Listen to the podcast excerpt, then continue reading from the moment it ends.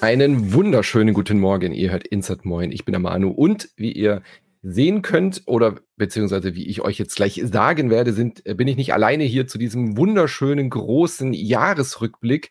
Eine altgewonnene, eine liebgewonnene Tradition bei Insert Moin, dass wir am, im Dezember nochmal das gesamte Jahr Revue passieren lassen. Und wie zu erwarten, sind natürlich alle mit am Start. Der Michi. Hallo, schönen guten Morgen zusammen. Der Micha. Guten Morgen zusammen und unsere wunderbare Anne. Schönen guten Morgen. Viele Menschen Sensationen, wie unser guter Freund des Hauses Daniel Raumer diesen Jahresrückblick äh, einst äh, benannt hat. Äh, da wollen wir das natürlich fortführen in dieser Tradition. Und AKA war das immer Warten auf ein bestimmtes Spiel. Das gibt es dieses Jahr irgendwie gar nicht. Also irgendwie sind alle Vaporware-Waren erschienen, beziehungsweise darüber müssen wir reden. Wir haben das jetzt einfach mal genannt, bestes Spielejahr ever, Fragezeichen, weil das ja oft so genannt wurde. Das wird jetzt hier herauszufinden sein, ob das wirklich das beste Spielejahr aller Zeiten war. Wenn ich in unsere Liste gucke, die wir jetzt quartalsweise mit euch durchgehen in dieser Woche, dann äh, werde ich aber, glaube ich, äh, schon mit relativer Sicherheit sagen können, dass diese Jahresrückblicke so vollgepackt sind wie wahrscheinlich noch nie. Micha Anne, oder? Also dieses Jahr im Vergleich zu den Jahresrückblicken, die wir bisher gemacht haben, es ist sehr bunt, was mir hier entgegenscheint aus dieser Excel-Tabelle. Ich finde, das kann ich jetzt noch nicht sagen. Das merkt man dann, wenn der Podcast Überlänge hat. Mhm. Weil so bunt sieht es eigentlich immer aus, finde ich. Und jetzt ähm, ist ja noch eine Liste, Farbe mehr dabei. Ja, genau, stimmt. ist eine Farbe mehr dabei und die Liste ist natürlich ähm, viel länger, weil es viel mehr Spiele gab. Das heißt aber nicht, dass wir über unfassbar alle sprechen müssen, sondern dass wir uns natürlich nur die Rosinen rauspicken werden. Genau. Was haben wir vor? Wir werden äh, quartalsweise, so wie ihr euch das auch gewünscht habt, wir hatten ja im Discord nochmal gefragt und auch hier im Podcast beim Le Brunch, wie wir das machen sollen, ob wir das komplett überarbeiten sollen, ob wir Rubriken machen, ob wir Genres machen. Aber nein, wir bleiben der Tradition treu und machen es quartalsweise und fangen natürlich auch mit Januar, Februar, März an. Das heißt, äh, die anderen Quartale werden jeweils eigene Folgen, die dann in den nächsten Tagen erscheinen bis Weihnachten.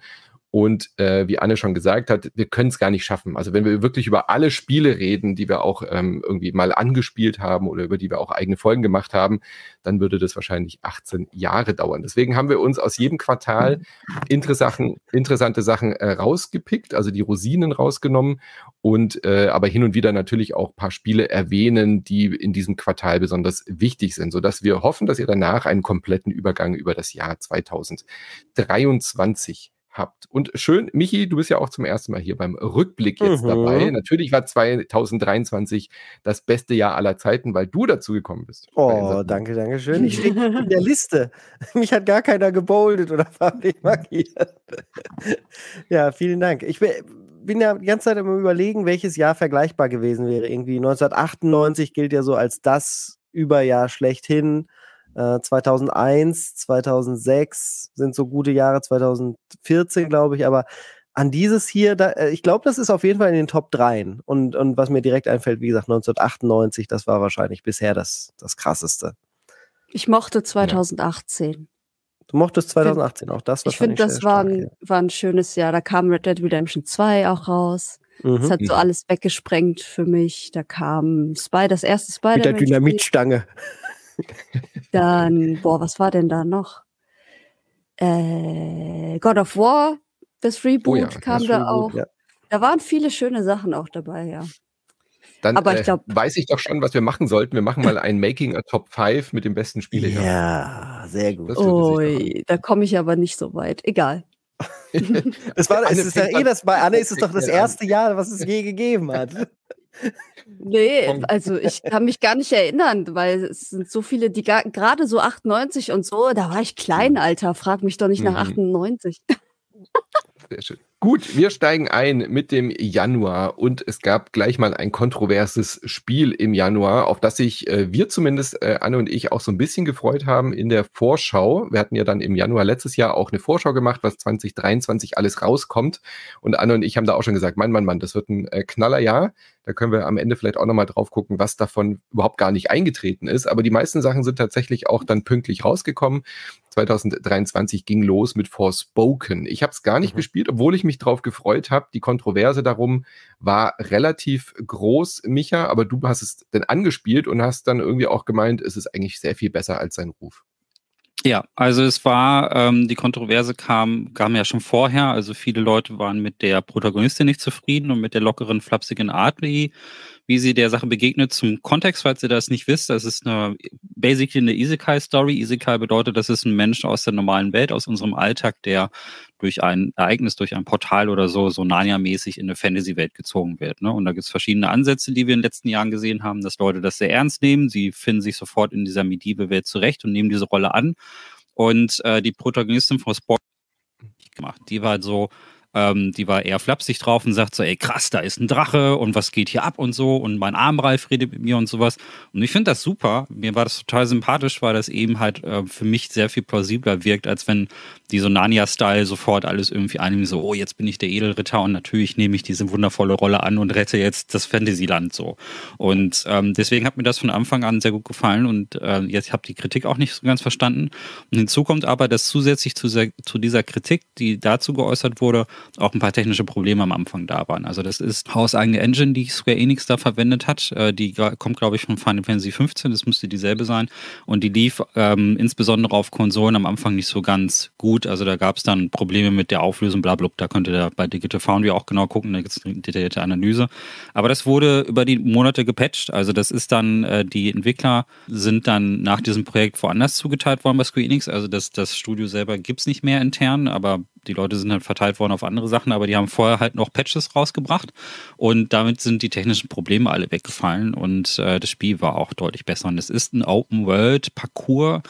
Titel mit sehr viel Kampf und ich fand's gut. Also mir hat Spaß gemacht. Ist nicht perfekt, hat ein paar Sachen, die ein bisschen repetitiv sind, ist aber insgesamt ein Titel gewesen, der deutlich besser war als sein Ruf.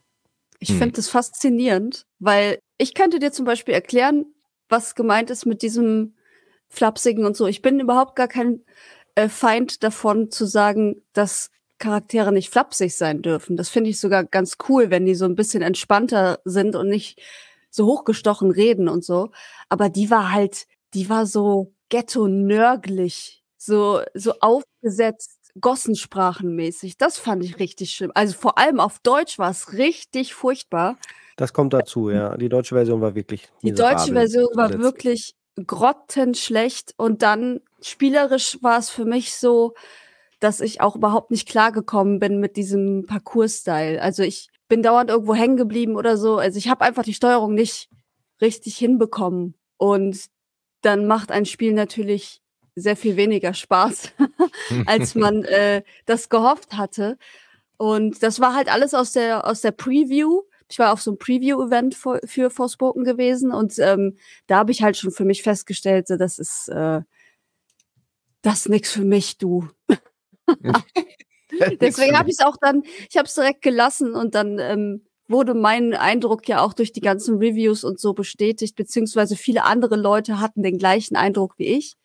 Hm. Und ähm, ja, deswegen finde ich es ein bisschen faszinierend, dass das bei dir so ganz anders angekommen ist. Aber das, das ist ja oft, dass du äh, eine ganz andere Perspektive auf, auf Dinge hast. Das finde ich ja, immer sehr spannend. Parallel, parallel kam halt noch die Resident Evil Serie auf Netflix und das ist dieselbe Darstellerin, das ist Ella Balinski und ich mag die total. Also hm. ich, äh, vielleicht hat das auch was mit der Sympathie mit der Darstellerin zu tun. Ich habe es auch nicht auf Deutsch gespielt, muss ich dazu sagen. Äh, sowas, also gerade solche Spiele würde ich dann doch lieber im O-Ton spielen.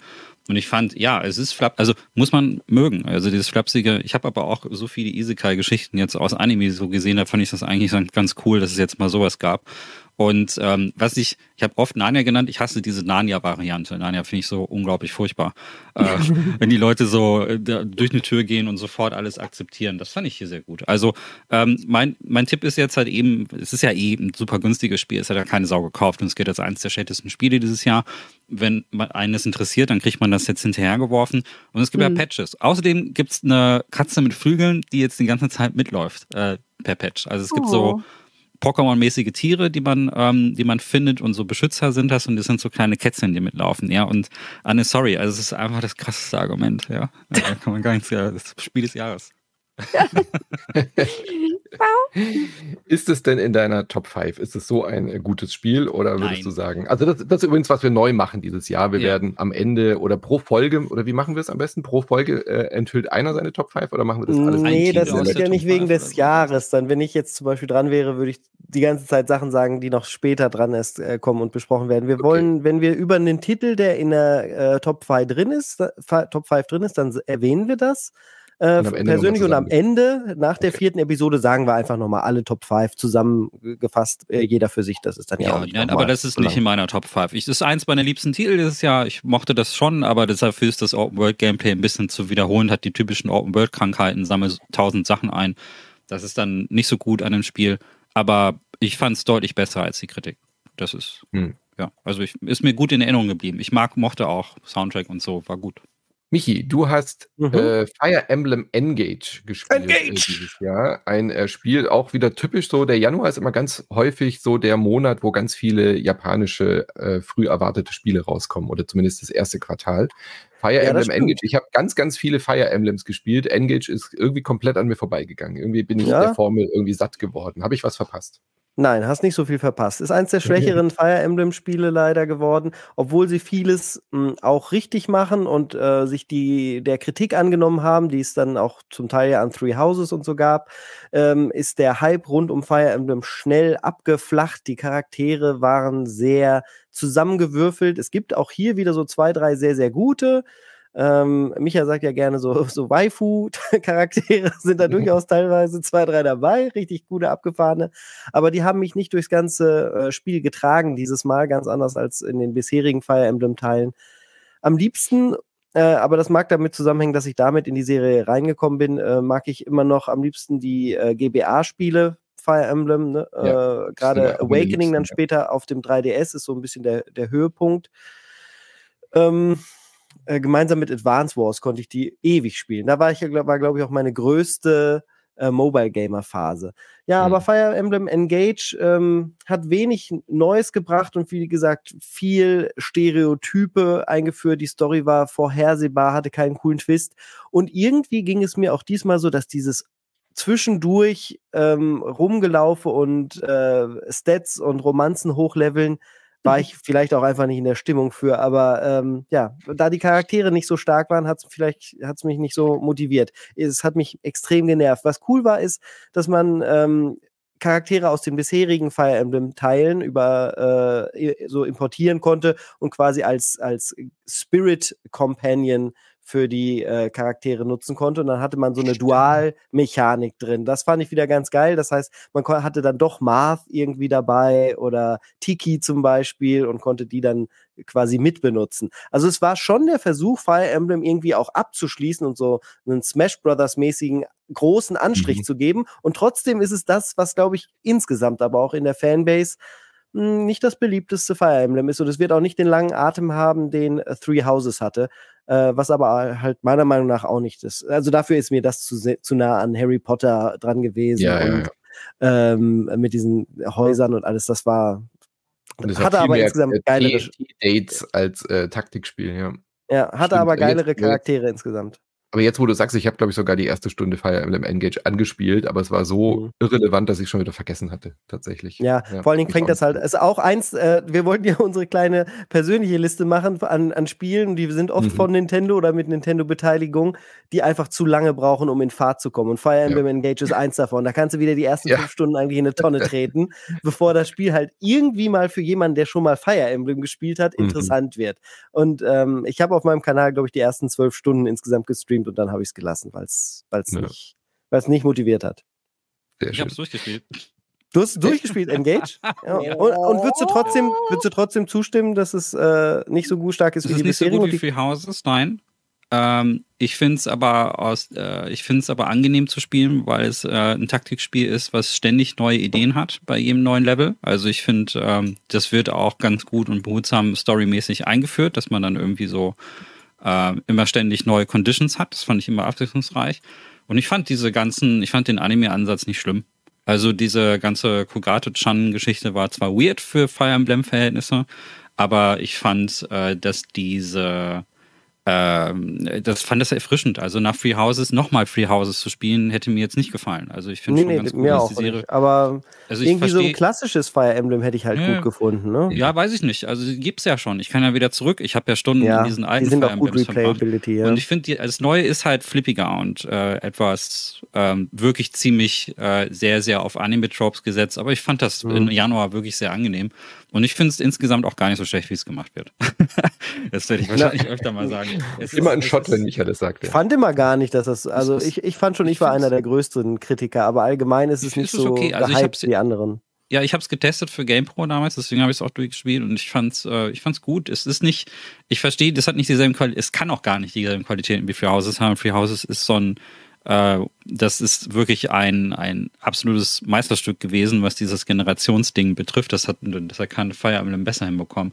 Aber ähm, das, ich finde das jetzt hier Engage, dass der Name spricht da schon für sich, der ist schon bewusst gewählt, das ist ein Fire Emblem, das ist zugänglicher. Also ist, wenn es wirklich euer erstes Fire Emblem ist, dann wird euch das gar nicht so schlimm vorkommen. Ich glaube mhm. eher, dass es für ja. Serienveteranen, dass sie die Messekritik haben ja. und sich was anderes genau. erwartet haben. Es ist ja, das, was Michi meinte, es, es bräuchte so einen Skip-Button. Es bräuchte so einen Skip-Button. Ich habe schon mal gespielt, ich kenne irgendwie fünf, sechs Teile der Serie. Äh, gib, gib, mir gleich gib mir den, den alternativen Einstieg. Genau. Das würde viele Leute, glaube ich, dann an, bei der Stange halten. Das war für mich auch so, Inhalt fühlte sich das ein bisschen stärker wie in Valkyrie Chronicles an. So, äh, weil es halt auch so eine Struktur gab, dass du von Ort zu Ort gegangen bist und da immer so Zwischensequenzen hattest, die auch eingeführt haben, wie diese, mhm.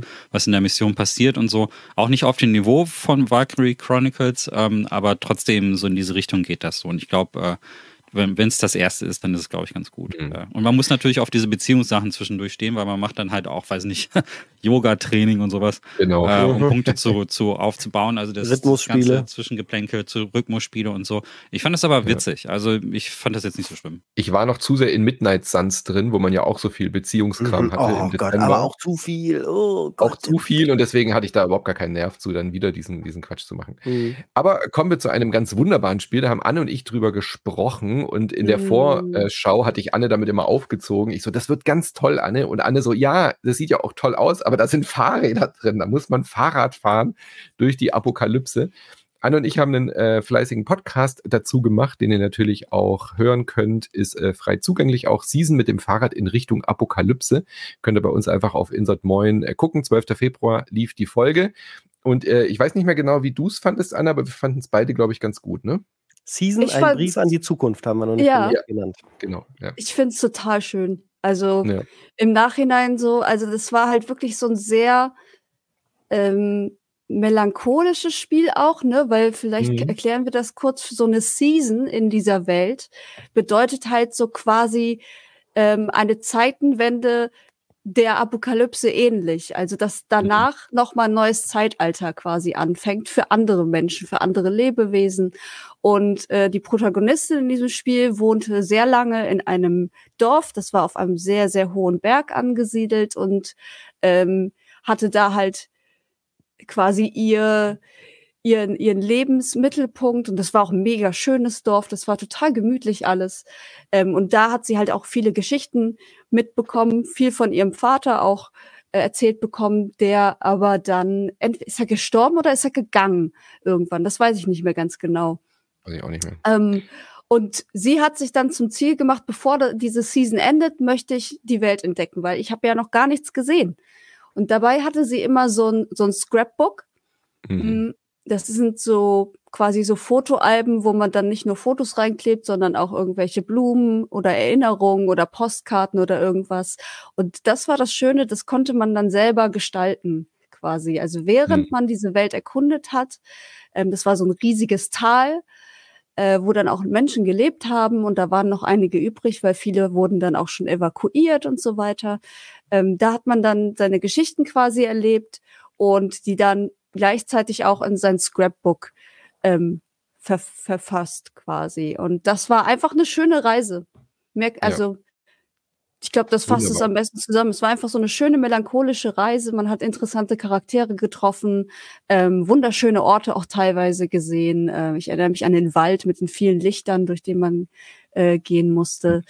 Und das war einfach super wholesome. Zum Anfang des Jahres direkt so ein schönes wholesome Game. Ähm, fand ich großartig.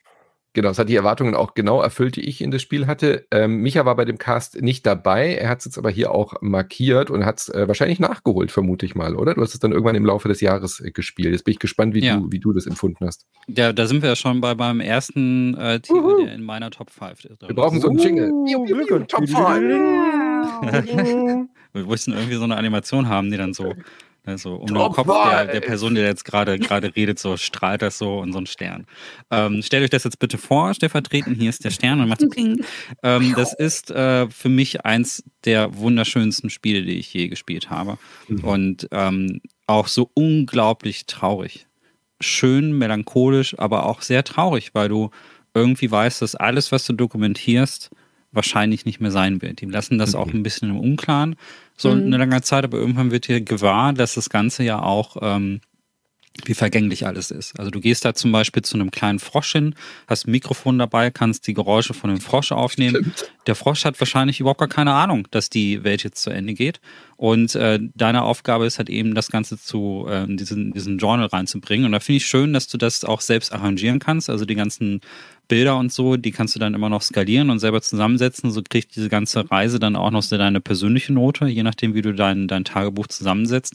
Und ähm, diese, es ist ein, dieses Gefühl von Vergänglichkeit, dieses Gefühl, mhm. dass du sterblich bist, dieses Gefühl, dass das Leben zwar schön und wertvoll ist, aber auf der anderen Seite auch einfach nichts für die Ewigkeit bleibt. Das zeigt sich ja auch in der Umgebung. Das Narrative, äh, das, das äh, Environmental Storytelling, das ist ganz fantastisch in diesem Spiel. Du kommst sehr oft an Ruinen vorbei, wo ja wahrscheinlich andere Generationen vorher so ihre, ihre Sachen hatten. Und es wird auch angedeutet, dass es mal einen größeren Krieg gab, der, der, wo ganz viele Menschen ihr Leben verloren haben und so. Und das ist so ein wunderbar, auch von den Texten her, lyrische Beschreibung von Vergänglichkeit, die mhm. mich total tief berührt hat. Also ich habe wirklich oft, weil sind den Tränen sehr oft nah beim Spielen und fand das schön, aber auch unheimlich traurig. Und die und ich finde, liebe solche Szenen, also gerade der Vater hat ja so Tonaufzeichnungen gemacht, ne? damit fängt das Spiel ja auch an. Mhm. Und der ist weg. Und der sagt, der hinterlässt der Tochter etwas äh, und Empfehlungen. So verlässt du dein Zuhause zum Beispiel. Es gibt eine wunderschöne Szene, wo sie sich so auf die Wiese legt und ähm, dann halt einfach Richtung Himmel guckt und dann die Aufzeichnung von ihrem Vater anhört und er äh, seiner Tochter dann erklärt, wie, wie man am besten auszieht. Und ähm, da geht es viel um, um Vorgeneration, um Ahnen, um die, das, was du mitnimmst an Wissen, an das, das die Erfahrung mitnimmst. Und Ziel von dir ist es halt, in deinem Leben so viele Erfahrungen zu sammeln, dass du dann, wenn du dich das nächste Mal auf dem Boden liegst und an deine Vorfahren denkst, denen was zu erzählen hast. Ne? Quasi, als würdest du zu den Geistern sprechen. Und unglaublich schön. Also das hat mich mhm. tief berührt. Das ist ein wunderschönes Spiel. Das ist, ähm, es hat wirklich eine literarische Qualität, was dieses ganze Erzählte angeht. Und das macht es so gut. Es ist vom Gameplay simpel. Das ist, du fährst mit rum mit dem Fahrrad und machst ein paar interaktive Sachen. Ja, ein das bisschen mehr als eine Walking Sim, aber nicht viel. Ein bisschen mehr als eine Walking Sim. So. Ich finde, ich bin aber gar nicht anspruchsvoll, was das betrifft. Ich brauche da jetzt keine Puzzle oder sowas. Ne? Das ist halt wirklich ein reines Adventure. Wunder, wundervoll. Also für mich, ja. äh, ich habe diesen gar keine Rätsel? Nee, überhaupt nicht. Gar nicht. Gar nicht. Okay. Nee. Und du bist also, wirklich nur am Beobachten, am Protokollieren, am Aufsaugen. Es ist, Brot, äh, es ist so ein richtiges äh, ähm, Erlebnis. Es ist echt wie genau. eine wunderschöne Experience. Mhm. Und dieses, aber trotzdem hast du nicht das Gefühl, dass dir das einfach nur gezeigt wird, sondern du bist richtig drin. Dadurch, dass du mit diesem Scrapbook auch einfach Sachen sammelst und selber zusammengestaltest, finde ich, das ähm, identifiziert man sich auch mit dieser Hauptfigur viel, viel mehr, weil man wirklich das Gefühl hat, Teil dieser Welt zu sein. Also hat mich auch äh, schwer begeistert, ja. Okay. Äh, enttäuschend fand ich, ich muss das ganz kurz ergänzen, ähm, ja. ich mache das auch privat super gerne, solche Scrapbooks und basteln generell. Ähm, wenn das Spiel durchgespielt ist, dann kannst du leider nicht mehr auf dein Scrapbook ja. gucken. Ah, ja, das stimmt. Das war wirklich schade, ja. Das, das war, tat echt weh, weil ich mir so viel Mühe gegeben habe. Hm. Season, ein Brief an die Zukunft. Auch ein sehr schöner mhm. Titel. Muss ich unbedingt nachholen. Klingt äh, ja. sehr nach einem meinem yes. Jam auch. Absolut, absolut. Genau. Dann ein Titel, der auch sehr vielversprechend klingt: SpongeBob SquarePants The Cosmic Shake. Äh, ein Spiel, wo wir eigentlich alle schon wissen, dass das nur eine Person von uns äh, gespielt haben kann. Ja, mich ja. Anne natürlich. genau. Micha, schönes Spongebob-Poster übrigens hinter dir auch. Moment, Moment. A few moments later. So. Ja, genau. Drei Stunden später. Ähm, ja, ich mag SpongeBob. Äh, das wissen, glaube ich, mittlerweile viele von euch. und äh, insbesondere halt auch die SpongeBob-Spiele, weil die immer so schön vollgestopft sind mit so kleinen Referenzen und es ist immer Mhm. super sympathisch zu spielen. Dieses Spiel ist quasi eine neue Edition, also es gab es noch nicht. Wir hatten vorher das äh, Remake zu äh, Hydrated. Mhm. Das habe ich ja auch schon gespielt. THQ-Move auch, gell? Zu gucken, Ja. ob die Lizenz noch funktioniert, ein Und Remake dann machen und wenn das dann funktioniert, dann die Neuauflage. Wie bei dem Alien-Spiel mit den Probes. Da haben sie es doch auch Ja. so gemacht. Ganz genau. Und ähm, das Rehydrated hatte mich auch voll gepackt und deswegen war ich sehr äh, positiv gestimmt, was SpongeBob The Cosmic Shake anging. Ist das Ähm, ein da- Plattformer oder welches generelle ja, Genre? genau. Also es ist 3D-Plattformer. wirklich super simpler 3D-Plattformer. Ähm, du gehst durch die, also Cosmic Shake äh, ist wortwörtlich zu nehmen. Also das Universum wird quasi durcheinander gewürfelt, weil SpongeBob und Patrick, ja quasi, die haben SpongeBob äh, Bob und Patrick haben sich zu viele Sachen auf einmal gewünscht. Und dann explodiert quasi das Universum und all ihre Freunde werden so in verschiedene Dimensionen gezogen und wir müssen dann halt als SpongeBob äh, die Freunde retten in der Steinzeit, als Ah, ja, Filmstar. süß. Klingt so so nach einem weiter, typischen ne? Super Nintendo-Lizenzspiel Es ist direkt. So, es ist so wirklich so richtige, so ein richtiger Standard-Plattformer mit einer Lizenz hinten dran. Mhm. Und das war echt spaßig. Also das war jetzt keine, die haben äh, das Genre nicht neu erfunden, die haben auch SpongeBob nicht neu erfunden. Ähm, ich fand es ein bisschen schade, dass man nur SpongeBob spielen konnte. Also Patrick so daneben gefloatet, der war ist in so einen Luftballon verwandelt worden und den hast du dann Mhm. immer so mitgenommen. Süß. Ähm, es war super süß. Aber wie gesagt, du konntest weder Patrick spielen noch Sandy. Das war ja bei äh, Rehydrated auch so das Ding, dass du, je nachdem, welchen Charakter du gespielt hattest, dann auch die verschiedenen ähm, Fähigkeiten hast. Da ging es halt jetzt so, dass je nachdem, in welcher Dimension du bist, hast du andere Fähigkeiten. Ähm, das kann man natürlich auch so machen. Ich fand es aber irgendwie spannender, wenn da so ein bisschen Charakter, äh, Charakterabwechslung drinne ist. Und das war irgendwie, wenn man so in die Kritiken guckt, war das eine solide 7. Ich habe das so ganz lockerlässig durchgespielt und dachte dann am Ende so, ja, das war nett. Also das war keine große Überraschung, das war auch nichts Augenöffnendes, sondern das war einfach süße Plattformer-Unterhaltung. Kann man machen, wenn man SpongeBob-Fan ist, kann man sich das gerne angucken. Auch sehr Ansonsten kindgerecht, halt- ne? ja, sehr kindgerecht halt auch und total niedlich aufgezogen, aber ist jetzt nichts, wo ich sagen würde, wow, das ist einer der Plattformer des Jahres oder so. Ähm, einfach niedlich, einfach ein bisschen süß. Schön. Gut, dann kommen wir zu einem der wahrscheinlich beeindruckendsten Spiele im Januar, wo ich genau weiß, drei von uns, die äh, das Dreamcast-Herz am rechten Fleck haben, waren davon schwer begeistert. Micha, Michi, ich, wir lieben dieses Spiel, glaube ich, alle drei, aber einer Ja. liebt es noch mehr als wir wahrscheinlich. Micha, Das war der- das war das dein war der Stichwort. Das war mein Stichwort. Ja, ich Ich- sehe ich sehe hier eine große Markierung äh, mit äh, bei deinen. Gut, also wenn du Hi-Fi Rush nicht magst, können wir zum nächsten Spiel gehen. Nee, nee, nee, nee, Richtig. Ich, dachte, nee, ich, war, ich war mir gerade nicht sicher, ob ihr, weil es die- es sind zwei Titel, die in der Liste drinstehen, die beide super sind, aber ihr meint jetzt den einen. Ja, okay, Dreamcast Herz. Also klar, Hi-Fi Rush. Ähm, was für ein Januar übrigens, ne? Dead Space. Gerade für Hi-Fi dich Rush. offensichtlich schon zwei Sie- Top Hammergeiler, hammergeiler. Monat. Ja, mega. Also der, der war mega krass. Ähm, und äh, Space for the Unbound habe ich noch äh, reingeschrieben äh, beim nächsten Mal, aber das, das ist richtig, richtig guter Monat gewesen. Hi-Fi Rush ist von Tango Softworks. Äh, das sind die Leute, die Evil Within gemacht haben. Von dem das man es überhaupt nicht erwartet, so einen Genau. Look rauszuballern. Was ganz witzig ist, weil die Charaktere aus Evil Within haben so einen kleinen Cameo-Auftritt im Spiel. ähm, also äh, das ist ganz witzig. Also, und die haben auch Ghostwire Tokyo gemacht, das ist das Studio, von dem wir hier reden. Ja? Und die haben ganz überraschend, quasi Shadow Drop-mäßig, ein, äh, ein äh, Actionspiel rausgebracht, ein ähm, Stil, so im Stil von Devil May Cry und so, also wirklich so Bayonetta-Style, äh, haut drauf, Klopp-Action. Ähm, wo äh, aber alles mit Musik verbunden ist. Du spielst ein, das spielt in einer Zukunft, wo ganz viele Menschen ähm, oder wo ganz viele Maschinen da sind, also ganz, ganz die ganze Stadt, die, die dort, ähm, die du dort siehst, die wird halt hauptsächlich von Robotern betrieben und so weiter und so fort. Und ähm, es ist so, dass äh, diese, diese Roboter äh, äh, dann, dann halt diese ganze Stadt quasi unterjochen. Also da gibt es irgendwie groß, eine große Corporation, die versucht, die Stadt zu unterjochen und so. Und du willst das eigentlich gar nicht, interessiert das null. Du bist ein Hauptprotagonist, der, der will einfach nur Arbeit, der geht in eine von diesen Fabriken rein und durch einen Unfall verschmilzt sein iPod quasi mit, mit mhm. seinem Herz. Und dann seitdem kann er die Welt in so einem Herzschlag, in so einem Rhythmus halt immer sehen und so. Und das ist dann halt so dieses äh, wichtigste Element für das Spiel. Alles, was du tust, alle äh, Kampfaktionen, die du machst, die sollten im Takt der Musik sein.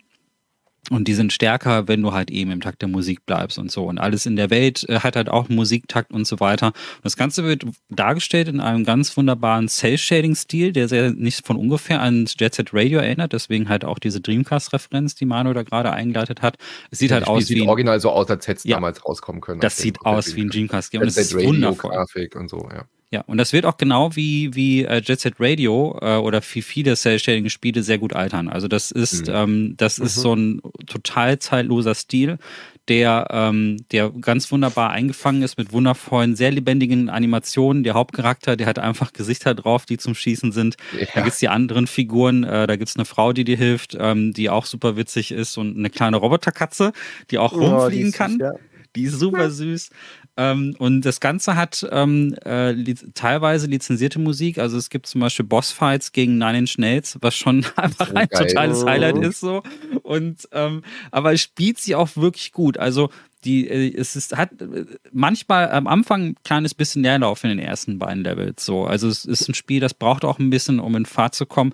Spätestens ab der dritten Stage äh, rockt das wirklich ja, wortwörtlich. Also es ist hauptsächlich Rockmusik, ähm, aber es ist, sobald du alle Mechaniken gelernt hast und das wirklich stapeln kannst, also wirklich diese ganzen Kombos hintereinander durchführen kannst, kommst du in den Flow rein. Das hatte ich bei keinem Actionspiel in diesem Jahr. Richtig, richtig ja. gut. Also vor allen Dingen, wie die Animationen immer passen, ne? weil man ja. ja immer auch einen Move, einen Kampfmove ausführt mit seinen ähm, äh, Rhythmuseingaben, die man da äh, zum Besten gibt. Das äh, ist halt genial designt. Das hätte ich zuvorderst wahrscheinlich nicht gedacht, dass es überhaupt möglich wäre, so viele verschiedene mhm. Animationen auf diesen Takt immer reinzuballern. Ich habe das Spiel im Streamer-Mode gespielt. Äh, dann fallen natürlich so Songs wie der äh, Nein den Schnells weg. Aber ich fand mhm. auch die Ersatzsongs, die dann kommen, sogar ehrlich gesagt besser als die Lizenz-Songs. Von daher, und das ist ganz ja. selten, ähm, da haben sie sich viel Mühe gegeben. Ähm, gleichzeitig ist es so, dass wenn ich an Hi-Fi Rush denke, werde ich immer so ein bisschen traurig, weil ich nach wie vor das Gefühl habe, das Spiel hat nicht die Bedeutung bekommen, die es ja. in diesem Spieljahr hätte haben müssen, haben können. Und deswegen ist es auch so irgendwie so, warum mussten wir es nur mit dem Dreamcast-Label äh, bezeichnen?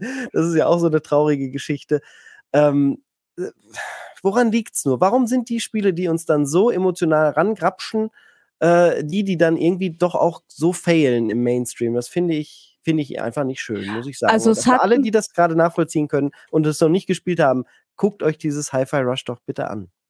Es hat einen Game Award bekommen für Sounddesign. Mhm. Ja. Und ich glaube, also das, das war ja auch so ein Überraschungsjob, äh, äh ne? Also da hat ja mhm. niemand mit ja. gerechnet und das haben dann ganz viele auf einmal gespielt und dann ist es aber auch schon wieder verschwunden, weil dann kamen ja. die großen Titel des Jahres ja. und vor allem auch kontroverser Titel kamen noch dazu und dann war das Internet voller Diskussion und da hat keiner mehr über Hi-Fi Rush gesprochen, ne? Also es war vielleicht ein bisschen bitter. unglücklich. Aber ja, halt und gleichzeitig der Studio-Head, äh, ne, Mikami ist dann auch direkt weg, zwei Monate später. Man muss aber auch fairerweise sagen, wir, wir, wir sind jetzt auch alle, glaube ich, alle vier, die irgendwie so Rhythmusspiele und abgedrehte und äh, Cell-Shading mögen und so. Es ist schon ein Nischenspiel. Was ich gut finde, ist, dass das Hi-Fi Rush auch Leuten gefällt, die von sich aus sagen würden, sie haben kein Rhythmusgefühl. Weil die sind ja bei solchen Spielen oft raus.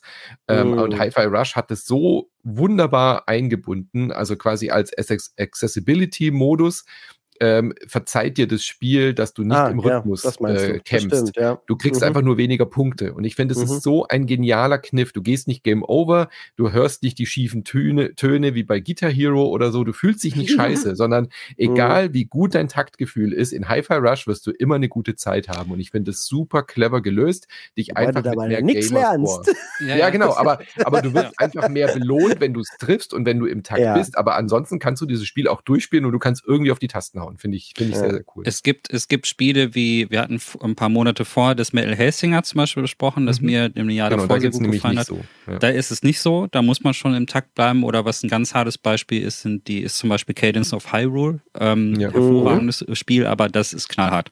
Wenn du da nicht im Rhythmus bist, dann ist es nicht. Und das, das hier kannst du quasi, also Hyper Rush kannst du ja wie so ein normales Action-Game irgendwie zocken. Also genau. wenn du kein Rhythmusgefühl hast, dann fühlt sich das für dich halt an wie so ein Bayonetta im Grunde genommen. Du machst dir da einen mhm. eigenen Rhythmus vor. Und das Spiel ist da wirklich sehr zugänglich. Also wer jetzt diese Beschreibung hört und denkt, oh, ach, ja, eigentlich geil, aber irgendwie ähm, habe ich gar keinen Rhythmus im Blut. Es lohnt sich trotzdem, weil es halt eben diese Zugänglichkeitsmöglichkeit. Ich glaube, in der Option kann man noch ein paar Sachen einstellen, wenn man sich, damit mhm. man das sogar noch ein bisschen vereinfachen kann. Man kann auch so einen Visualizer irgendwie noch ähm, reinpacken, damit das noch ein bisschen besser der Takt angezeigt wird und so. Also sehr zugänglich. Also für mich auch der Januar wieder, ne? Also für mhm. mich ist es in den Top 5 äh, tatsächlich drin. Das ist eins meiner absoluten Lieblingstitel dieses Jahr. Äh, oh, ich, ich hab's. Biu, biu, biu, ja, ah ja, stimmt. Das Sternchen müsste hier noch irgendwo auftauchen. Übrigens auch hervorragend auf dem Steam Deck spielbar. Äh, für die Leute, die sich das Ding dieses Jahr oder so gekauft haben. Ähm, oh ich, oh, ich, erinnere mich, ich habe das ja noch mal gekauft für Steam extra und jetzt ja. ist das Steam Deck weg. Jetzt habe ich die Spiele noch mit. Aber gut, weg. ich habe wenigstens die Entwickler unterstützt. Ja, ja. Also das ist, das ist aber auch, auch unterwegs sehr gut spielbar, aber gerade wegen der Latenz ist es ganz geil, weil das man, weil auf dem Steam Deck ja. ist die Latenz ja sehr mhm. minimal. Und ähm, das ist sehr, sehr angenehm, da drauf zu spielen. Also ich liebe dieses Spiel. Ich finde es auch wirklich legit witzig. Also es ist äh, Humor in mhm. Spielen ist ja immer, immer so ein Ding. Aber ich habe oft gelacht, weil das, das irgendwie diesen Cartoon-Humor auch richtig. Vielleicht ist es, wenn man was kritisieren möchte, äh, ein bisschen eintönig auf lange Sicht, wenn man zu lange am Stück auch spielt. Es bleibt halt immer in diesem Industrial, Tokyo, Zukunftsdesign. Ganz hinten rauskommen dann ein paar andere Stages aber eigentlich zu wenig. Ich hätte mir gerade am Anfang äh, oder ich hätte den äh, Entwicklern und Entwicklerinnen empfohlen, früher einen anderen visuellen Look mit reinzubringen, damit einfach ein bisschen mehr Abwechslung visuell dabei ist. Ja. Was ich spannend finde an diesem Jahr, dass zwei oder drei vielleicht sogar der besten Spiele des Jahres einfach nur mhm. Remakes sind, mhm. aber so dermaßen reingehauen haben. Das eine kommt äh, später noch im Jahr. Ich glaube, nächste Folge müsste das sein, gell? oder übernächste, bin ich mir nicht ganz sicher. Ach, stimmt. Und das andere, nee, nee, die sind beide nee, in diesem März, Quartal. Ja, ja. Mhm. Genau, also ja, das jetzt, eine über das eine reden wir jetzt und das ist so ein gutes Spiel geworden, Anne. Wir hatten dazu ja auch einen Cast gemacht, wo wir äh, fasziniert festgestellt haben, dass du das Original noch nicht gespielt hattest und deswegen war ich sehr gespannt, ob das wirklich oh, nur krass. mit dem Retro-Bonus funktioniert, wenn man das Original kennt, oder ob das eben auch als neues Spiel funktioniert und das hat es, glaube ich, bei dir.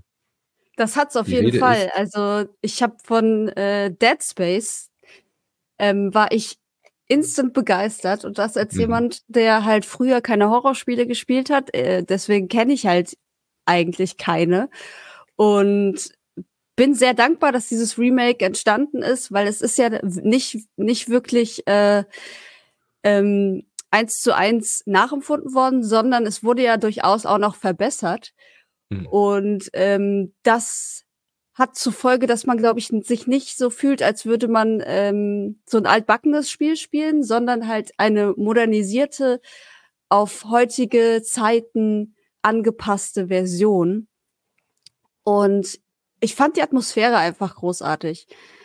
Ähm, ich hatte viel schon gehört und gesehen und gelesen über das Spiel und es sagen ja auch ganz viele Leute, oh, das war bahnbrechend damals, als das rauskam. Mhm ähm, das hat irgendwie Horrorstandards gesetzt und so. Und dann waren die Erwartungen natürlich auch sehr, sehr groß. Und die hat es aber echt erfüllt. Also diese, mhm. diese Atmosphäre auf dieser wirklich verwüsteten Raumstation mit den veränderten mutierten Menschen, die so ein richtig ekliges äh, Monsterdesign auch bekommen haben. Denen man die Gliedmaßen einzeln separat abteilen muss. Genau, dann diese, diese abgefahrenen Waffen, die du dir quasi aus dem 3D-Drucker holst. Mhm. Die eigentlich nur ähm, Werkzeuge diese, sind. Ja. Ja, diese ikonische Lebensleiste hinten auf deinem ähm, so und so. Dann äh, das erste Mal quasi so eine Art Wegweiser eingebaut, den du auf Knopfdruck betätigen konntest und so. Also ich fand es von A bis Z fand ich es einfach richtig geil und richtig einnehmend und das war so ein Spiel, was ich gar nicht mehr aus der Hand legen wollte mhm. ähm, und richtig krass durchgezogen habe, auch soweit es ging. Und dann nochmal später am Ende nochmal darauf hingewiesen wurde, ähm, dass ich doch mal nach bestimmten Kapiteln beziehungsweise die Kapitelnamen mir genauer ansehen sollte und mhm. so und dass da auch noch was versteckt ist und wie die Geschichte am Ende ausgeht und so. Also das hat für mich alles zusammengespielt ja. und ich dachte so, ey, krass, das hätte ich mal damals spielen sollen, aber wer weiß, wenn ich das damals gespielt hätte, vielleicht hätte ich das dann nicht so, heute dann das Remake nicht mehr so empfunden oder gedacht so, sondern einfach nur so, ja, das ist ja nett, dass sie es nochmal neu aufgelegt haben oder so. Aber so, äh, durch die Erfahrung als erstes, äh, zum ersten Mal das so gespielt zu haben, ist einfach ein, ein richtiges Brett. Und dann habe ich halt instant Bock auf den zweiten Teil bekommen. Mhm. Und bin Wollt jetzt unentschlossen, ob ich warten ja. soll. ob der, der kommt. Ehrlich gesagt glaube ich nicht, dass sie den remaken. Das ist ja so eine Sache. Erstmal müssen wir natürlich den Sterne-Jingle für, für dich ja. machen, Anne, denn ja, das ist dein, dein erstes Top-5-Game. Oh, oh, super gut. Anne für die, für die Zuhörer ein, ein äh, Mario-Stern, äh, der leuchtet. Genau, ein Mario-Stern, der leuchtet. Das ist also das erste Top-5-Game von Anne in diesem Jahr. Yes, ähm, ich bin ja jemand, der Dead Space insgesamt in vier verschiedenen Versionen besitzt, äh, weil es mir sehr wichtig war, äh, irgendwie die, ähm, die englischsprachige Version äh, damals zu bekommen. Ähm, mhm. In der deutschen Version war nämlich nur die deutsche Sprachausgabe drauf und das war super nervig, die war nicht so gut.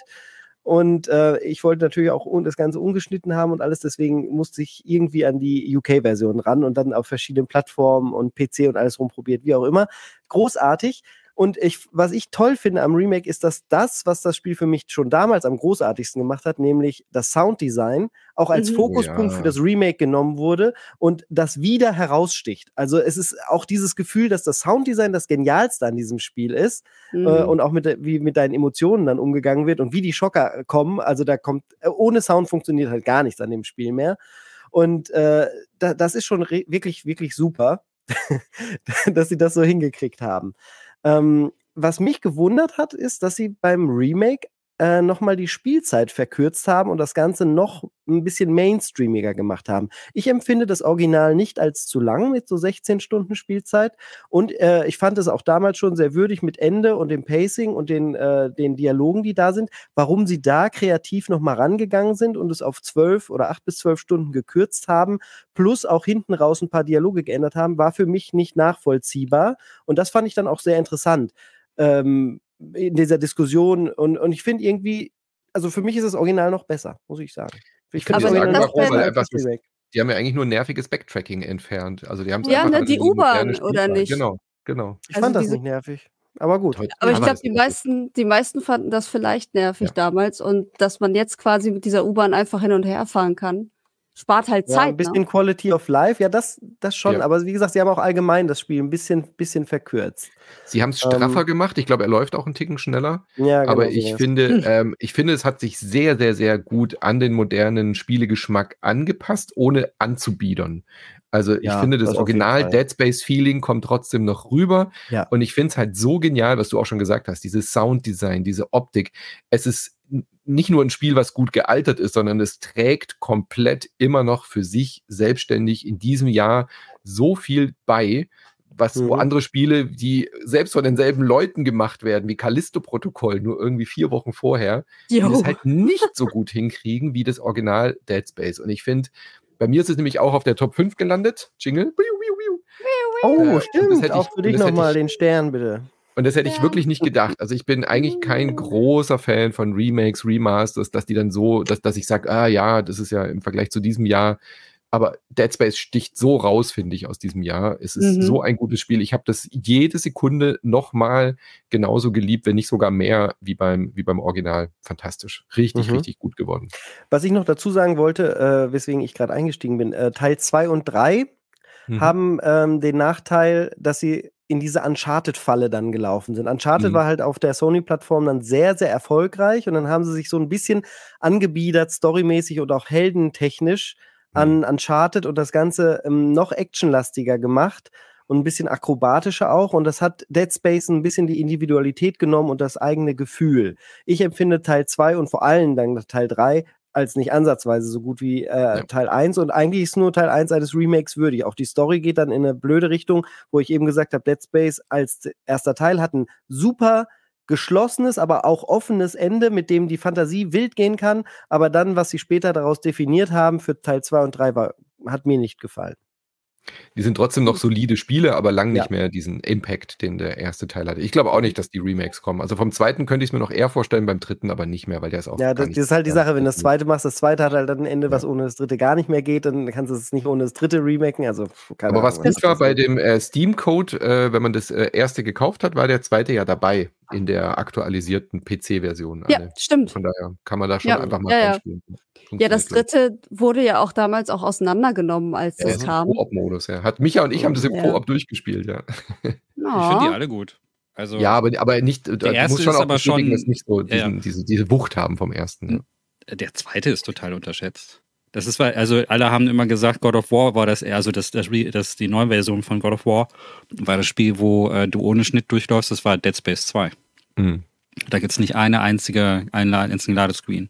Das hat, ja, äh, das ist ein das war positives. Attribut. Ja. Das Ja. Ja. Kann man, kann man auch Ja. nichts gegen sagen. Ich, äh, Nee. ja, ich kann gar, ich kann si- Attribut sitze kann einfach nur sagen. nicke. Also ich kann zu Dead Space Remake eigentlich auch nichts sagen. Ich finde, das ist das bessere Resident Evil 4. Also es ist, Oh, ich, ich, ja. ich bin kein, ich bin nicht so ein großer Fan von dieser sehr starken Action-Ausrichtung gewesen, die Mhm. Resident Evil 4 damals in das Survival-Horror-Genre gebracht hat. Da wollten nämlich dann ganz viele ähm, Entwickler in, in die ähnliche Richtung gehen und es hat mir, da sind die Aber psychologischen Sachen ein noch zu. bisschen, da kommen wir noch zu, aber das wollte ich mal kurz vorausgreifen. Ich finde aber aus dieser, man muss halt äh, sagen, aus dieser Sparte des Third-Person-Action-Horrors ist Dead Space mit großem, gigantischem Abstand, finde ich, das Beste. Ähm, was auch einfach an der Umgebung liegt. Äh, das habt ihr nämlich noch nicht erwähnt. Ähm, ich finde dieses Raumschiff, äh, die äh, Ishimura, ist Mhm. ein, eine eigene Persönlichkeit, ein Hammer. eigener Charakter. Das ist Stimmt, wie ja. in großen, guten Science-Fiction-Filmen äh, wie Alien oder so, dass dieses Raumschiff auch etwas hat, so Event Horizon-mäßig halt. Ne? Das Mhm. ist, dieses Raumschiff selbst hat so viel Ausstrahlung und äh, ich habe richtig Schiss vor diesem Raumschiff. Ich habe richtig Schiss, Mhm. durch diese metallischen Eingeweide zu gehen. Und Mhm. sobald es irgendwie industrieller wird, also da kommst du in so einen Maschinenraum oder so, ähm, hat man auch immer das Gefühl, dass man sich an den Wänden verletzen kann, dass man sich schneiden kann und so. Es ist extrem ungemütlich. Das Environmental Storytelling ist ganz fantastisch in diesem Spiel. Sound habt ihr gesagt. Also dieses Raumschiff, das ist halt, ich habe wirklich, also die Monster auch gut eklig, aber jetzt nicht, ne, das ist nicht, nicht das, was mich am meisten catcht, sondern es ist tatsächlich das Schiff. Also ich fand dieses Schiff so unglaublich beängstigend. äh, Das, äh, Und das hatte aber auch was von einem ja. Schloss von Castlevania, ne? Hatte auch Ja, ein bisschen Metroidvania-Feeling und das ist aber im Remake auch ein bisschen weniger geworden, dadurch, dass man Mhm. halt wahrscheinlich nicht mehr das äh, Backtracking halt mehr so hatte wie vorher. Kann sein, dass das so ineinander geht ein bisschen. Und ich will in Zukunft in allen Spielen einfach alle Kisten zertreten. So, das muss einfach Unbedingt. Kisten zertreten hat ja schon äh, Dark Souls ge gezeigt. Ja. Entweder durch Kisten rollen oder Kisten zertreten. Auf jeden Fall Oder alles mit der kaputt Faust machen hilft. reinschlagen wie Kra- Kratos. Aber Ja, äh, wer Schuhe kaputt aufmacht, äh, hat es nicht verstanden. Gut, das war der Januar, der war schon Mhm. richtig, richtig gut äh, bestückt. Was ist denn noch erschienen, äh, was vielleicht noch erwähnenswert war? Ist noch irgendwas dabei im Januar, wo ihr sagt, da will ich noch mindestens irgendwie einen kleinen Satz zu sagen, was ihr noch gespielt habt, was euch am Herzen liegt? Tortuga A Pirate's Tale ist erschienen. Ein Spiel, das so ist wie das gute Sid Meier's Pirates, zumindest ganz ähnlich. Und ich wünschte mir, ich hätte mehr Zeit gehabt, da reinzugehen. Dieses Tortuga A Pirate's Tale hat durchaus gute Wertungen bekommen und hat auch einen äh, gelungenen Stil, wie ich finde. Ähm, äh, ich weiß halt noch nicht, es ist so eine offene Frage für mich, ob es am Ende, ob ich jetzt lieber ähm, Sid Meier's Pirates nochmal spielen wollen würde oder Tortuga, aber das ist so ein, so ein offenes Ding, wo ich einfach nicht zugekommen bin und wo ich aber nach wie vor richtig Bock drauf hätte. Ja, und Ich nur glaub, ganz kurz erwähnt, gespielt. es gibt noch A Space for the Unbound, das ist eine Visual Novel im Pixel-Look. Das ist eine schöne, äh, süße Romanze zwischen zwei Schülern, ähm, Schülerinnen und ähm, wollte ich hier an dieser Stelle auch nochmal kurz einwerfen, falls ihr solch, solche Visual Novels mögt. Ähm, spielt in Japan, ist äh, klein, gemütlich, ein kleines bisschen melancholisch, geht so ein bisschen in die Makoto Shinkai-Richtung. Ähm, hat mir gut gefallen, wollte ich an dieser Stelle nochmal Mhm. kurz erwähnen. Ist ein schönes Spiel gewesen. Ich glaube, das war sogar nominiert. Games äh, for Impact. Ja, Genau, genau. das Ist ein schönes Spiel. nominiert. Ist ein schönes Spiel. Und für alle Amiga-Fans da draußen und C64-Spieler, äh, es gab ein Turrican-like im Januar, das auch gut geworden ist, nämlich Vengeful Guardian Moonrider. Stimmt. Ja, das war cool. Gut, dann war es das mit dem Januar. Dann kommen wir in den Februar und der Februar startet mit kontroversen Titeln. Mit dem Spiel, Atomic das Hi-Fi Rush getötet hat, angeblich. Genau, Atomic Heart kam ja. raus. Das war auch sehr in der Kritik, weil das äh, sehr russlandnah auch war. Da war nicht so ganz klar, sind die Geldgeber irgendwie noch in Russland. Da war dann ja gerade der Angriffskrieg äh, begonnen von Russland oder mhm. war schon im, im, Gange. Deswegen waren da alle so ein bisschen ähm, unsicher. Kann man jetzt über Atomic Heart reden? Ist das wirklich eine Persiflage auf die russische historische Geschichte oder nicht. Das war äh, hoch im Gespräch und natürlich auch äh, ein Spiel, über das ich nicht reden möchte. Deswegen gehe ich jetzt kurz auf Toilette und ihr könnt über den Kack reden. Tschüss. ja, ich, ich, wollte gerne über Hogwarts Legacy reden. Ähm, ist natürlich ein relevantes Spiel in der Spieleindustrie dieses Jahr gewesen. Es war äh, vor allen Dingen spielerisch eine positive Überraschung für ein Lizenzspiel. Wir müssen ja nicht über die Lizenz per se reden, ähm, aber es basiert natürlich auf der Harry Potter-Lizenz, die äh, die Gesellschaft zum Teil spaltet aktuell und wahrscheinlich auch noch für die Zukunft äh, darüber hinaus aufgrund der Urheberin des Ganzen, J.K. Rowling.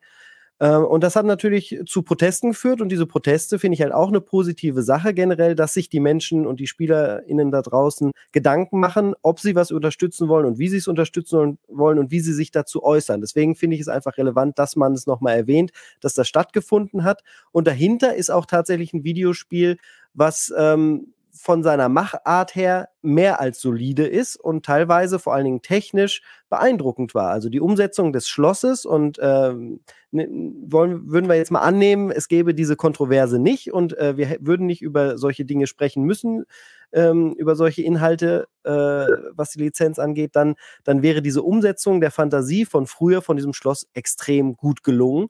Und ähm, ich muss sagen, mit dem Spiel, ich konnte das für mich abkapseln und ab, äh, äh, ja, abtrennen, äh, fand das sehr, sehr gelungen. Es ist äh, nicht ein Spiel des Jahres für mich, äh, aber es war eins, das in Erinnerung geblieben ist, nicht nur wegen der Kontroverse, sondern weil es insgesamt ein sehr, sehr gutes Lizenzspiel gewesen ist. Ja. Das Fliegen hat Spaß gemacht. Ich bin einfach nur froh, dass ich Harry Potter schon immer scheiße fand. Ich muss Echt? mich da auch, gar nicht. die Filme? Ja, ich finde alles kacke daran. Diese nervigen Belger, diese neunmal kluge. ich war lange skeptisch, also ich kann es irgendwie nachvollziehen. Alter. Da Ja. könnte ich reintreten, wirklich. Das Oh. finde ich alles richtig scheiße. Und deswegen bin ich so glücklich darüber, dass ich da gar nichts mit zu tun habe. Ich würde das Spiel niemals spielen wollen. Ich bin da fein raus. Ja. Also ich bin da ähm, so in der Mitte. Also die Filme habe ich alle gesehen. Die finde ich auch äh, gut. Die ähm, schaue ich auch gerne. Die kann ich halt auch von der Vorlage trennen. Das Buch habe ich, das erste habe ich mal angefangen zu lesen, fand den Schreibstil aber so grauenhaft, dass ich äh, Mhm. aufgehört habe. Das ist Mhm. wirklich, äh, fand ich mies geschrieben, sehr hauptsatzlastig. Und ähm, Ja. die Spieler, ganz ehrlich, ähm, so tief hat mich das dann nicht mitgenommen. Ich habe in Hogwarts auch tatsächlich mal reingeguckt und ich sehe, Mhm. dass es den Harry Potter-Fans unwahrscheinlich gut gefallen muss, weil es ist ja die Erfüllung aller Träume sozusagen. Ja, weil das Schloss Und- halt in 3D komplett Genau. äh, umgesetzt ist. Ne? Es gibt keinen Bereich in diesem Schloss oder die Szenen, die du aus dem Film kennst, die nicht stimmen würde. Und es ist auch geografisch, kann man das sagen, korrekt Ja. nachgebildet. Also man weiß halt als Fan schon vorher, wo es in welche Richtung geht und welcher Raum, welcher Bezirk, wo ist, wo ist die große Halle, wo geht es dann zu den Bioräumen und so. Das ist halt irgendwie geil. Ja, also da kann man kann nicht sagen, dass, dass in diesem Spiel keine Mühe steckt und ich würde den Entwicklerinnen jetzt keinen Vorwurf machen. Die haben da auf jeden Fall ihr Herz reingesteckt, das sieht man auch. Und ähm, aber ich habe jetzt keine so große, also ich habe jetzt nicht so viele Aktien in dieser in dieser Harry Potter Kontroverse. Marke generell. Also ich bin da einfach bei den Spielen, da gibt's jetzt nichts, was mich so wahnsinnig bewegt oder interessiert hätte. Ich denke, äh, wer, wer, wer der Fan ist, wird da sehr mit glücklich sein. Aber ähm, mich hat's jetzt als so geht, so casual Harry Potter Gucker von den Filmen jetzt nicht unbedingt gehalten. Also ich sag mal, Mhm. ich habe jetzt aber auch, also ich bin jetzt so, ich bin so casual, dass ich nicht mal die ganz neuen Filme gesehen habe, diese Fantastic. Das ist aber auch äh, gut, die sind sehr zum Vergessen. Ähm, ich finde gerade den ersten Film, der Hallo? erste, die, die hinteren Filme sind alle Käse.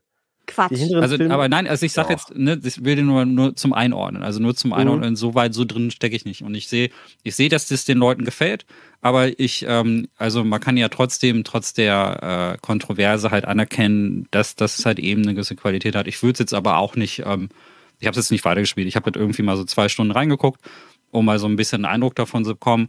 Und äh, ich freue mich halt für die Harry Potter-Fans, äh, wenn die jetzt, jetzt was haben, was ihre Kindheit repräsentiert.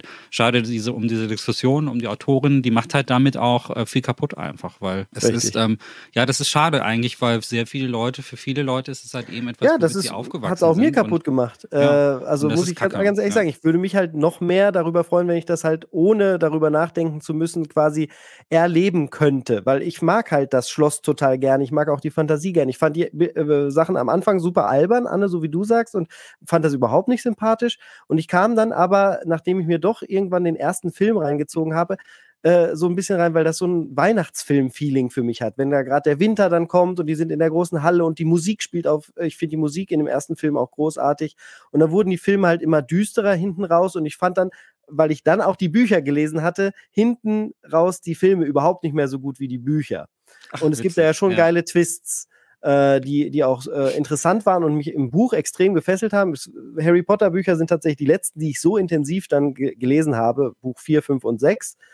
Ähm, und die, äh, die Filme hinten raus fand ich einfach nur schlecht umgesetzt. Das war wirklich Lizenzmüll. Da finde ich Hogwarts Legacy fast als Lizenzumsetzung äh, besser.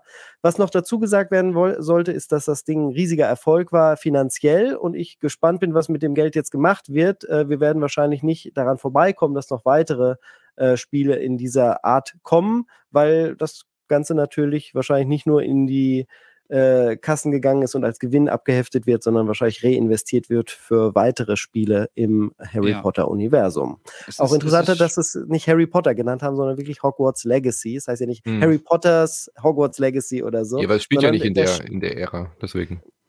Immer, immer schwierig, über solche Tiere zu reden. Jetzt auch ähm, vorhin ange, angerissen, dass Atomic Heart das äh, schon eher meine Kragenweite ist, inhaltlich so, weil es super bizarr und total verrückt ist, wollte ich nur mal kurz ansprechen, mhm. bevor die Leute sagen, und technisch auch sehr interessant, ne? Mhm. Technisch ja. interessant, äh, geiler Soundtrack auch und ähm, eigentlich meine Kragenweite, aber es ist schwierig darüber zu reden mit dem Krieg im Hintergrund, weil auch bis heute nicht so richtig aufgeklärt worden ist, wo diese Gelder auch so herkommen und so. Da gab es ja dann so ein paar investigative Sachen. Ich sag mal ganz vorsichtig, wenn euch bizarre äh, Immersive Sims-artige Dinge so zwischen Bioshock und Prey und so gefallen, dann ist es ein Blick auf jeden Fall wert.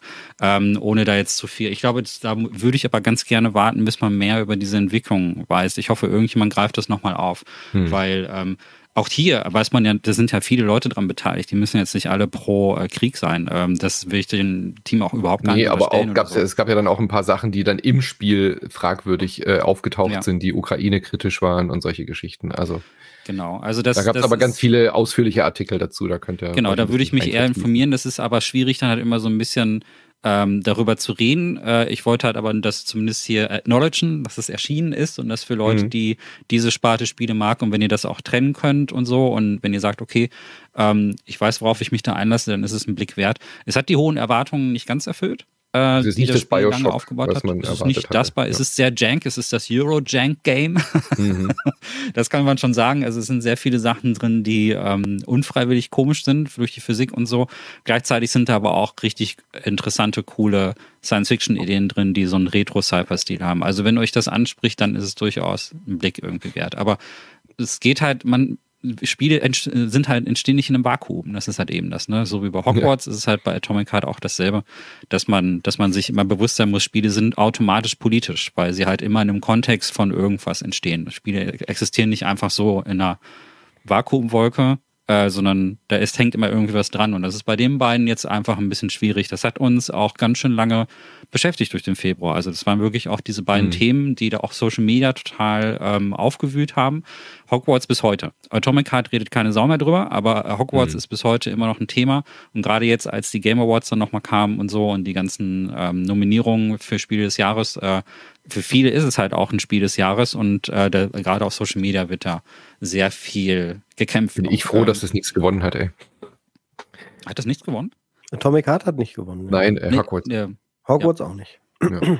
Nicht mal äh, das Zuschauerding, das, also das wurde, das Zuschauerding wurde halt nicht in der Show vergeben, der 31. Oh, das weiß ich Award. Nicht. Das weiß ich nicht, ob das äh, Hogwarts gewonnen hat, aber in der Show Weil, nicht. Nee.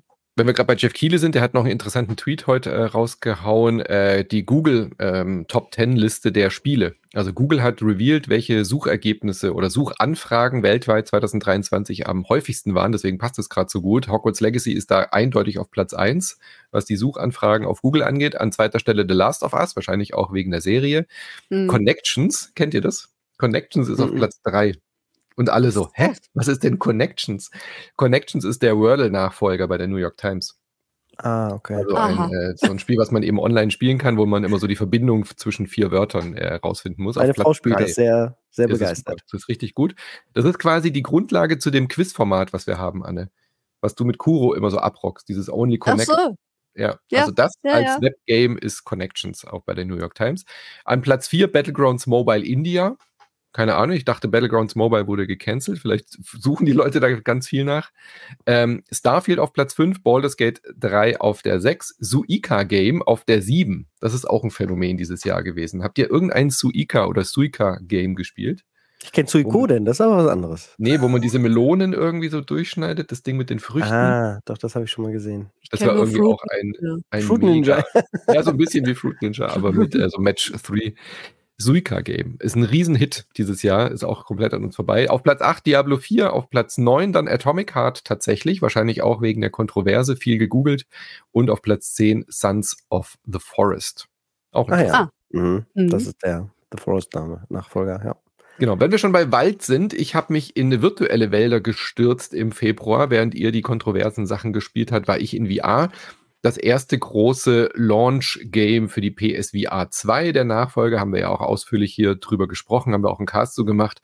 Und Horizon Call of the Mountain ist ein eigenständiges Spiel, so eine Art Spin-off zu Horizon äh, Zero Dawn und Forbidden West und so natürlich, wo man nicht Alloy spielt, sondern einen ähm, anderen Typen, ich weiß seinen Namen nicht mehr, und klettert halt ein bisschen rum. Man macht äh, Sachen, die auch Alloy machen würde, also mit Pfeil und Bogen schießen, gegen Mech-Dinos äh, kämpfen.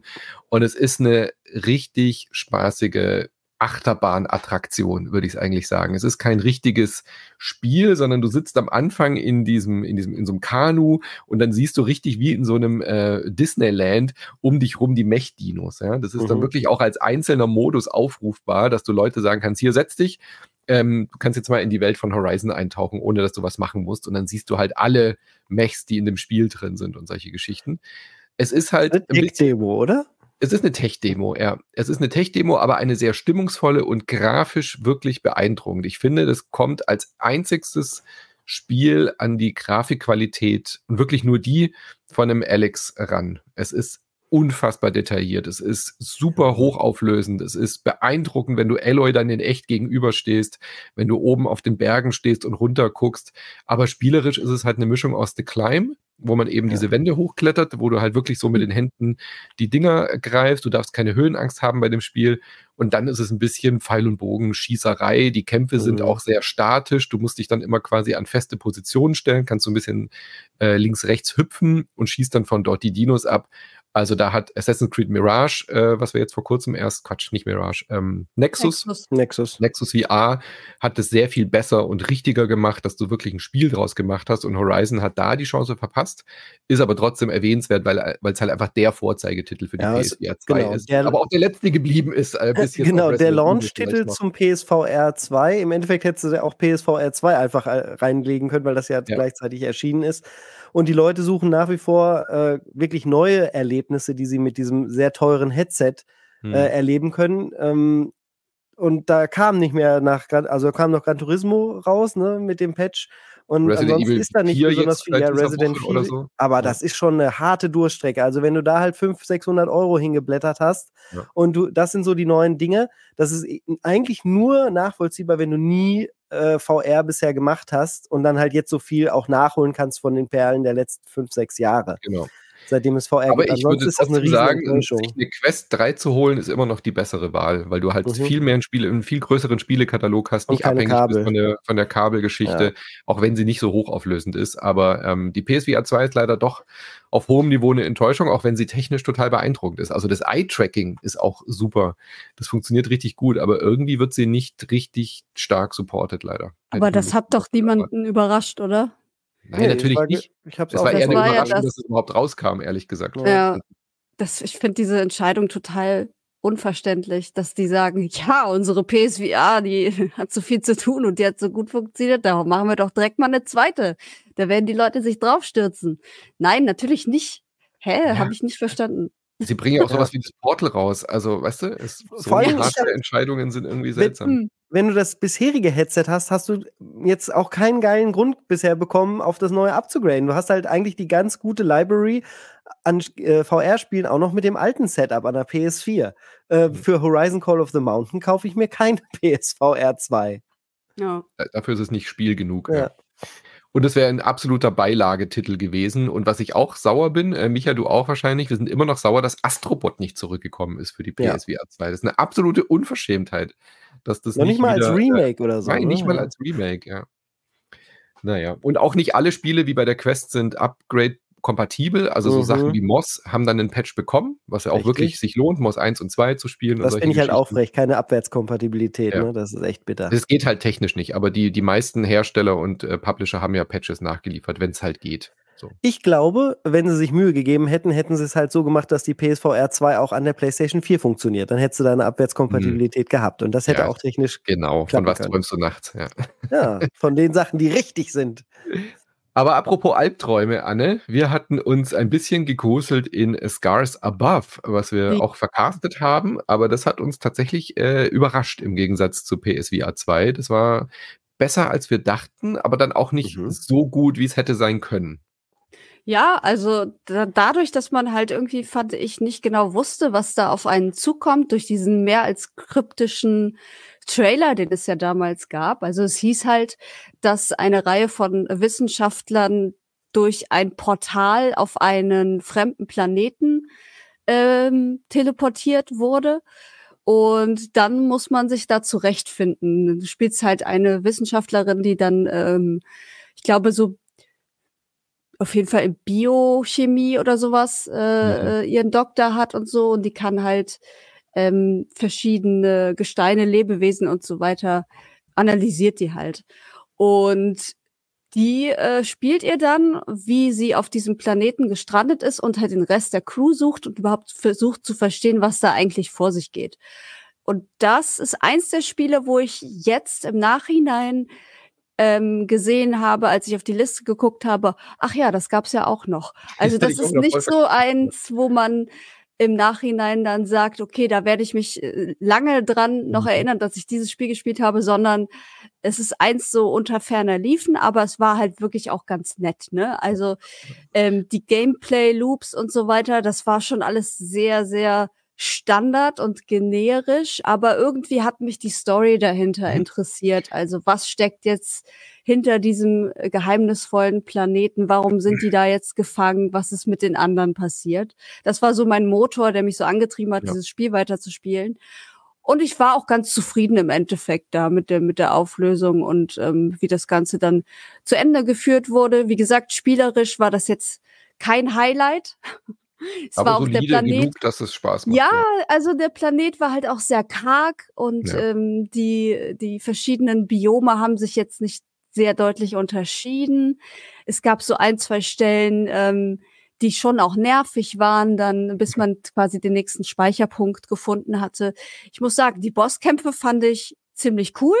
Mhm. Also da erinnere ich mich an äh, vor allem das Design eines der ähm, Bosswesen. Das hatte sowas sehr nordische Mythologie mäßiges. Also wenn ihr mal auf Netflix The Ritual gesehen habt, so in etwa, ja, äh, wie das Vieh dort. Und dann gab es noch ein, auf einem See mit so einer riesigen Spinne, glaube ich. Da weiß ich aber gar nicht mehr, ob die aus ob die Robo war. Ich glaube, die ja, das war, das so, war so eine Robospinne mit so, ne? wo man die, die Beine mal einfrieren musste mit so einer Eiswaffe. Das war schon also das cool. Hat, das hat, das hat Spaß gemacht. Das war richtig cool, genau. Und das sind ja. so die positiven Dinge, die ich mir da so in Erinnerung, ähm, die mir dann so in Erinnerung sind und halt die ganzen Entdeckungen, die man dann halt noch macht, wenn man wirklich tiefer in dieses Geheimnis auch eindringt.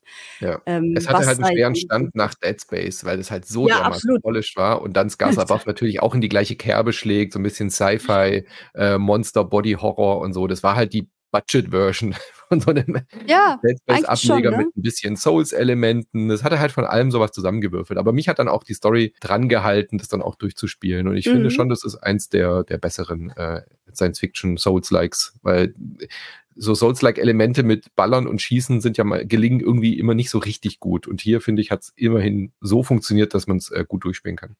Ja. ja ich habe es übrigens auch gespielt, ich fand es gut. Ich fand die Hauptprotagonistin auch sehr sympathisch. Die ist auch super, ja. Oh ja. Und es hatte so mhm. leichte Metroid Prime-Anleihen äh, am Anfang, ja. gell? mit dem Scannen der, äh, und äh, den Planeten so zu erkunden. Aber der Planet selber hat halt nicht so viel hergegeben. Das fand ja, ich, das war's halt. Äh, ein ne? bisschen verpasste mhm. Chance, ja.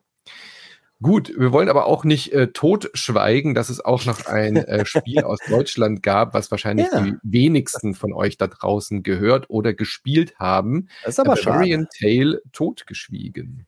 Genau, da wurde einfach totgeschwiegen, dass uns da das zweitbeste deutsche Spiel 2023 äh, bisher äh, an den Leuten vorbeigegangen ist. Das geht ja gar nicht. Die Active Fungus Studios haben das gemacht aus hm. Bayern. Ein auch sehr interessantes Studio, das mit einem ganz neuen Arbeitsansatz an viele Dinge rangeht und auch, das merkt man, wenn man dieses Spiel gespielt hat, äh, ganz anders an Genres rangeht. Ähm, das Studio hat sich ähm, zum Fokus gesetzt, Spieler und Spielende, Spielerinnen in eine ähm, Figur rein zu versetzen, die dann auch Konflikte aus mehreren ähm, Blickwinkeln angeht und versucht, äh, ja, Empathie fast zu fördern. Es ist ein klassisches Adventure, allerdings mit einer, ähm, mit in so einem bayerischen Dorf, das man frei erkunden kann. Äh, das nimmt sich sehr viel Zeit. Man hat, kriegt so ein bisschen Shenmue-Vibes auf eine gewisse Art und Weise, weil halt wirklich viele Details umgesetzt sind und man Sachen machen kann, die äh, teilweise auch sinnfrei sind. Äh, und man muss sich halt viel unterhalten und viele Fragen stellen. Das ist hier und da ein bisschen janky. Das ist äh, vor allen Dingen technisch. Dann springt da mal ein bisschen was vom Schatten her und das Gras poppt ein bisschen blöd und alles. Und trotzdem ist es technisch aber gleichzeitig auch gut und schön anzusehen. Also es gibt da Texturen in dem Spiel, die sind sehr hoch aufgelöst. Es gibt sehr romantische Sonnenuntergänge äh, oder Sonnenstände, dass du dir wirklich denkst, oh ja, hier mit der Flora und Fauna, das sieht schon wirklich toll aus und äh, sehr, sehr hm, authentisch, würde ich sogar sagen. Äh, es ist ein, auch von der Handlung her, man geht dann natürlich diesem, in diesem Dorf gehen merkwürdige Dinge vor sich, man muss einen Mord aufklären oder auch mehrere. Und ich kann das Ding jedem ans Herz legen, der mal ein innovatives, neues, anderes Adventure ausprobieren möchte. Ist jetzt auch nicht sonderlich teuer. Äh, ähm, und ich bin schon sehr gespannt, was von dem Studio als nächstes kommt. Deren nächstes äh, Projekt, das ist auch schon auf der Timeline heißt dann äh, A Coastal Tale, The Ebbing. Da bin ich schon sehr gespannt. Also sie gehen von Bayern nach dem Norden, oder wie? genau, so ungefähr, wahrscheinlich, ja. Also ah, da habe ich eine Demo von. Ah, cool. Von diesem äh, Coastal Tale. Habe ich aber noch nicht gespielt. Ist denn, es macht auf den ersten Blick, äh, wirkt das so äh, so bieder von den mhm. Bildern. Also es erinnert mich an dieses andere Mittelalter-Rollenspiel, dessen Name mir jetzt gerade nicht einfällt. Was Kingdom Hang uh, Deliverance? Ja, äh, Deliverance, genau. Daran mhm. erinnert mich das. Also Und, also Kingdom Come Deliverance Kingdom ist dagegen Triple A. Triple A gegenüber diesem Bavarian Tale, aber ja. Ja, ja, aber ist das denn, äh, wie, wie ist das einzuordnen? Also, weil Anders, das, das, das, das bayerische Spiel, das ich richtig gut fand aus dem letzten Jahr, war, war das Pigments oder wie das hieß? Also, wo, Pentiment. Ähm, Pentiment. Pentiment, genau, so, ja. genau, Pentiment. Auch das wieder fand ich Was anderes. Ist ganz was anderes. Das ja. war ganz was anderes, ne? Also das, ja. wo ordnet sich das dann ein, äh, das Bavarian Tale? Also das Bavarian Tale hat halt nicht diese verschachtelte äh, Vorgehensweise von dem Pentiment. Pentiment mhm. ist ja so, dass du da auch einige Entscheidungen treffen kannst und was halt ähnlich ist, ist, dass es sehr dialoglastig ist, das auf jeden Fall. Ähm, und es gibt also schon, ja, ich würde schon, schon sagen, es gibt Parallelen, aber es ist einfach vom Pacing her was anderes, weil du dich so frei bewegen kannst. In Bavarian Tale, da hast du einfach dieses Dorf, was immer offen ist. Und im Pentiment wird dir gesagt, geh jetzt dahin. Du musst jetzt in das Kloster und unterhalte mhm. dich da entweder mit drei verschiedenen Mönchen oder halt auch nicht. Äh, und in Bavarian Tale kannst du halt auch mal eine ganze Stunde oder zwei rumlaufen, wie damals halt in Shenmue, einen ganzen Tag quasi verprassen, obwohl es da jetzt nicht diese äh, tolle Lebenssimulation gibt mit Schlafen gehen und allem drum und dran. Äh, und es, es geht einfach nicht vorwärts, weil du nicht die richtigen Leute findest und, ansprichst und die Themen äh, machst. Es ist aber ein cooles Rollenspielsystem dahinter, äh, dahingehend, dass du halt auch Items aufnehmen kannst und äh, einsetzen musst. Äh, ich ich glaube, das könnte ein Spiel für dich sein, äh, Micha, auf jeden Fall. Ja, ich, also ich kann es nur empfehlen. Ich höre jetzt tatsächlich zum ersten Mal drüber und habe jetzt parallel mal aufgemacht. Es sieht echt interessant aus. Also, mhm. nachdem, nachdem du das auch so lobst. Äh, weil Kingdom Come war zum Beispiel nichts für mich. Das war, fand ich ein bisschen langweilig. Ja, und also äh, lustig ist ja, dass, äh, wie gesagt, das Bavarian Tale kommt von Active Fungus Studios, Fungus, also Pilze. Und äh, wenn du jetzt Kingdom Come Deliverance nochmal erwähnst, das ist ja das Spiel, wo ich am meisten Pilze gesammelt habe. Und wer das noch nicht über mich weiß, ich bin ja aktiver Pilzesammler im Wald oh, und äh, poste äh, auf Social Media immer regelmäßig meine Funde von Steinpilzen mm, und Braunkappen und allem drum und dran und mache dann zu Hause immer leckere Pilzpfannen. Und das sind so Spiele, das liebe ich halt. Und in Kingdom Come konntest du halt super einfach in den Wald und die Technik genießen und Pilze sammeln. Lecker. Äh, das Totgeschwiegen, ist das ein Spoiler, worauf sich das bezieht? Ja. Okay. naja, es geht halt um Morde ne, und äh, die nicht äh, okay. äh, öffentlich bisher, äh, du musst dem Ganzen auf, Grund, auf den Grund geben, was da äh, totgeschwiegen wurde. Weil das dann, ist ja so, weil äh, Bavarian Tale ist halt Englisch und dann totgeschwiegen, mhm. so auf Deutsch hinten Das dran. ist das Geilste, wenn du dir halt äh, die englischen Let's Player und so anguckst. Die sagen dann halt auch immer, Bavarian Tale totgeschwiegen und so und müssen das halt mal sagen. Und die englische Version hat halt englische Texte, aber deutsche Sprachausgabe. Ach geil. Natürlich. Oh, was halt echt cool ja. ist. Schön. Aber totgeschwiegen ist auch ein richtig schönes deutsches Wort wieder, was so wie Dorfromantik mhm. auch verstanden wird, glaube ich, wenn man das mal mhm. dann verstanden hat. Genau, dann fragen wir uns, ob die Leiche im Utility Room lag, Micha. Ein Spiel, von dem ich noch nie was gehört habe. Mhm. Ah, okay, das ist jetzt einer der Titel, wo wahrscheinlich hat ihn keiner von euch gespielt. Ne? Das ist nee. auch, mhm. Den habe ich auch tatsächlich erst etwas später im Jahr äh, kennengelernt. Ähm, das ist ein VR-Only-Titel für PC, den gibt es auch nirgendwo anders. Und ähm, ich habe den durch ein Video-Essay äh, auf äh, YouTube äh, entdeckt. Und äh, das ist ein äh, Spiel, das äh, sehr speziell ist, sehr speziell. Also es geht darum, du bist, du reist äh, 300 äh, Millionen Lichtjahre zum Rand des Universums und äh, ah, dort, ja. wo du bist, Was man halt so äh, Freitagnachmittag macht, ja. Mhm. So am Freitagnachmittag einfach mal kurz ins Portal gestiegen und äh, dahin gereist. Und nach dieser langen Reise landest du am Rande des Universums und deswegen heißt es auch Utility Room und dort sind die Architekten unserer, unserer, unserer Welt. Ja, also dort sitzen quasi die ganzen Mächte, die man nicht richtig erklären kann. Und ähm, das kann man, also es ist nicht zwingend religiös oder so. Äh, man könnte es aber sagen, dass da, dass da halt die Erschaffer der Welt sitzen. So. Und He who remains. und äh, das ist, ähm, dann, dann erforscht du diese Umgebung und es ist eine sehr, sehr grau gehaltene, sehr farblose Umgebung. Es ist eine große, weite Wüste, eine große, weite Steppe und du läufst dort ähm, durch, durch Höhlensysteme durch und so. Es gibt unglaublich tiefe Abgründe und vor allen Dingen ganz viele schwebende Köpfe, die du dir nicht so richtig erklären kannst. Und das ganze Spiel lebt sehr davon, ähm, diese Vorteile von VR zu nutzen, nämlich das äh, Größeneindrücke und das Tiefen und das vor allen Dingen auch äh, vertikale Höhen unglaublich gut wahrgenommen werden können. Und ähm, du bist sehr oft in Szenen, wo du äh, an sehr tiefen Klippen vorbeigehen musst. Also wenn du Höhenangst hast wie ich, das, das war viel schlimmer als Call of the Mountain. Call of the Mountain ist ein Joke. Also ich habe, ich war beeindruckt, ich habe Höhenangst, ja. Und dann habe ich, äh, als ich dieses Jahr den Film Fall gesehen habe, habe ich geschwitzt, weil die, das mhm. ist ein mhm. Film, wo Leute so auf so einen Fernsehturm steigen und das war schon schlimm. Und dann habe ich äh, Call of the Mountain gespielt, das, da habe ich geschwitzt. Das war die ganze Zeit so, oh shit, da geht's ja weit runter. Und dann habe ich die Utility, Utility Room gespielt und habe mich fast gar nicht getraut, weiterzugehen. Das war das Schlimmste von allem. Ähm, oh es, hat, es arbeitet immer mit diesen Ängsten, also Angst vor der Dunkelheit, Angst vor Höhen, Angst vor großen Sachen, weil diese schwebenden Köpfe, die sehen so ein bisschen aus wie die Köpfe von den Osterinseln, falls ihr die jetzt so euch mhm. vorstellen könnt. Und die schweben einfach so durch die Luft. Ja, die sind gigantisch groß. Also die sind schon riesig, wenn die ganz, wenn die Kilometer weit weg, weg sind. Und dann gibt es Szenen, wo die dann auf dich zuschweben. Du weißt gar nicht aus welcher Motivation. Also es sind einfach, ne, das muss man auch nicht erklären, die sind einfach da. Und die werden so gigantisch riesig, so groß, dass wir, das müssen Kilometer umfassen. Das sind richtige Kolosse. Und im VR sitzt du da und äh, wirst erdrückt so. Also es ist wirklich so ein gigantischer Höheneindruck, äh, Größeneindruck, den man auch vor allen Dingen in VR sehr gut transportieren kann. Deswegen, dieses, wenn man jetzt Bilder sich in, auf Flatscreen anguckt, dann sieht das Spiel sehr, sehr drab und relativ langweilig aus. Ich kann euch aber versprechen, in VR ist das ganz schlimm. Das ist das mhm. Schlimmste, eines der schlimmsten, gruseligsten Sachen, die ich dieses Jahr gespielt habe. Und das Spiel das arbeitet. PC only oder? Das ist PC only momentan. Mhm.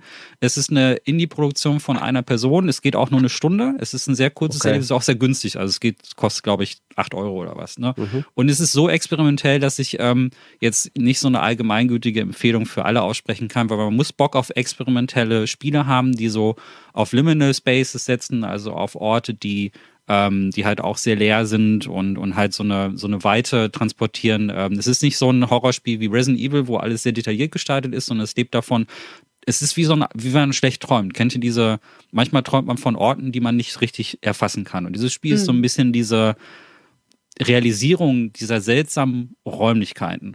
Und das hat mir sehr gut gefallen. Also spielerisch passiert da jetzt gar nicht so wahnsinnig viel. Man läuft, es ist ein Walking Sim quasi. Man äh, läuft da durch diese Umgebung, muss ab und zu so ein paar äh, Sprungpassagen machen. Die fand ich in VR, dann erstaunlich gut zu handeln. Also ich habe mit äh, über Streaming mit ähm, der Pico 3 gespielt. Das kann man dann halt auch am PC anschließen und dann halt quasi dann über Steam spielen. Das lief ganz gut.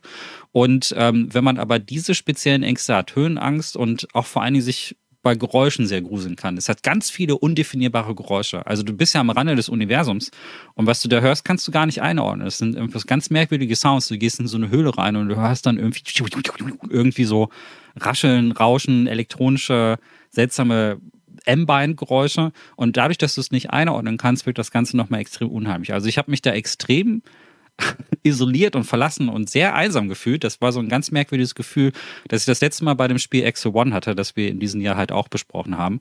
Und man mhm. fühlt sich wirklich, als wäre man am Rand des Universums. Also es ist ein, ich glaube, das wird nicht so vielen Leuten zusprechen, weil es sehr, sehr nischig ist, aber es hat mir so großen Eindruck hinterlassen und es hat so sehr speziell meine äh, Ängste vor solchen Sachen angesprochen, dass es in meinen Top 5 gelandet ist tatsächlich.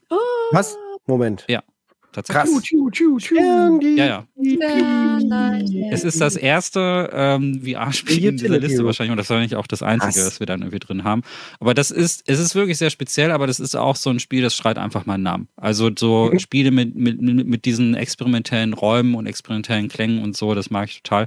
Es gab in diesem Jahr so ein paar mehr, sowas wie die, die, die Museum of Monoliths zum Beispiel, ist so ein anderer Titel, der im gleichen Monat rauskam. Da stehe ich halt total drauf. Und ich habe auch noch einen anderen Titel ähm, in meiner Topliste, der da auch reinfällt. Der kommt später im August, so ein kleiner Teaser. Aber ich mag diese Art des Horrors total. Es geht nur um Umgebung. Da muss man empfänglich für sein, aber es funktioniert für mich dann viel besser als so ein klassischer Horror-Titel, wo man gegen Monster kämpft. Mhm. Und man, der Hint ist ja schon Dead Space gewesen. Dead Space ist das Raumschiff, das mich am meisten gruselt, mhm. nicht, nicht die Monster. Und Utility Room hat halt quasi keine Monster und keine Kämpfe, ist aber von der Umgebung so albtraumhaft, dass ich das so, oh, es ist, wenn man so Bilder, ich, eine Beschreibung habe ich noch für die Leute, die zuhören. Ähm, es gibt, ähm, die, es gibt so Bilder von Escher, von MC Escher, diese unwirklichen Perspektivbilder, ne? Und es gibt manche von denen, die äh, einfach so unendliche, unmögliche Räume so ein bisschen zeigen. Und wenn man sich das so ein bisschen in, ähm, äh, so ein bisschen realistischer vorstellt, also dass nicht die Perspektivenverzerrungen drin sind, aber diese Graustufen, die dann halt so ins Nichts wandern und so, so ist dieses Spiel. Also es ist extrem sonderbar. Und kaum einer hat drüber geredet, es ist relativ unbekannt. Ich habe es auch nur durch, ähm, durch Zufall entdeckt und so und war dann direkt äh, super begeistert. Sehr schön. Hm. Klingt spannend, ja.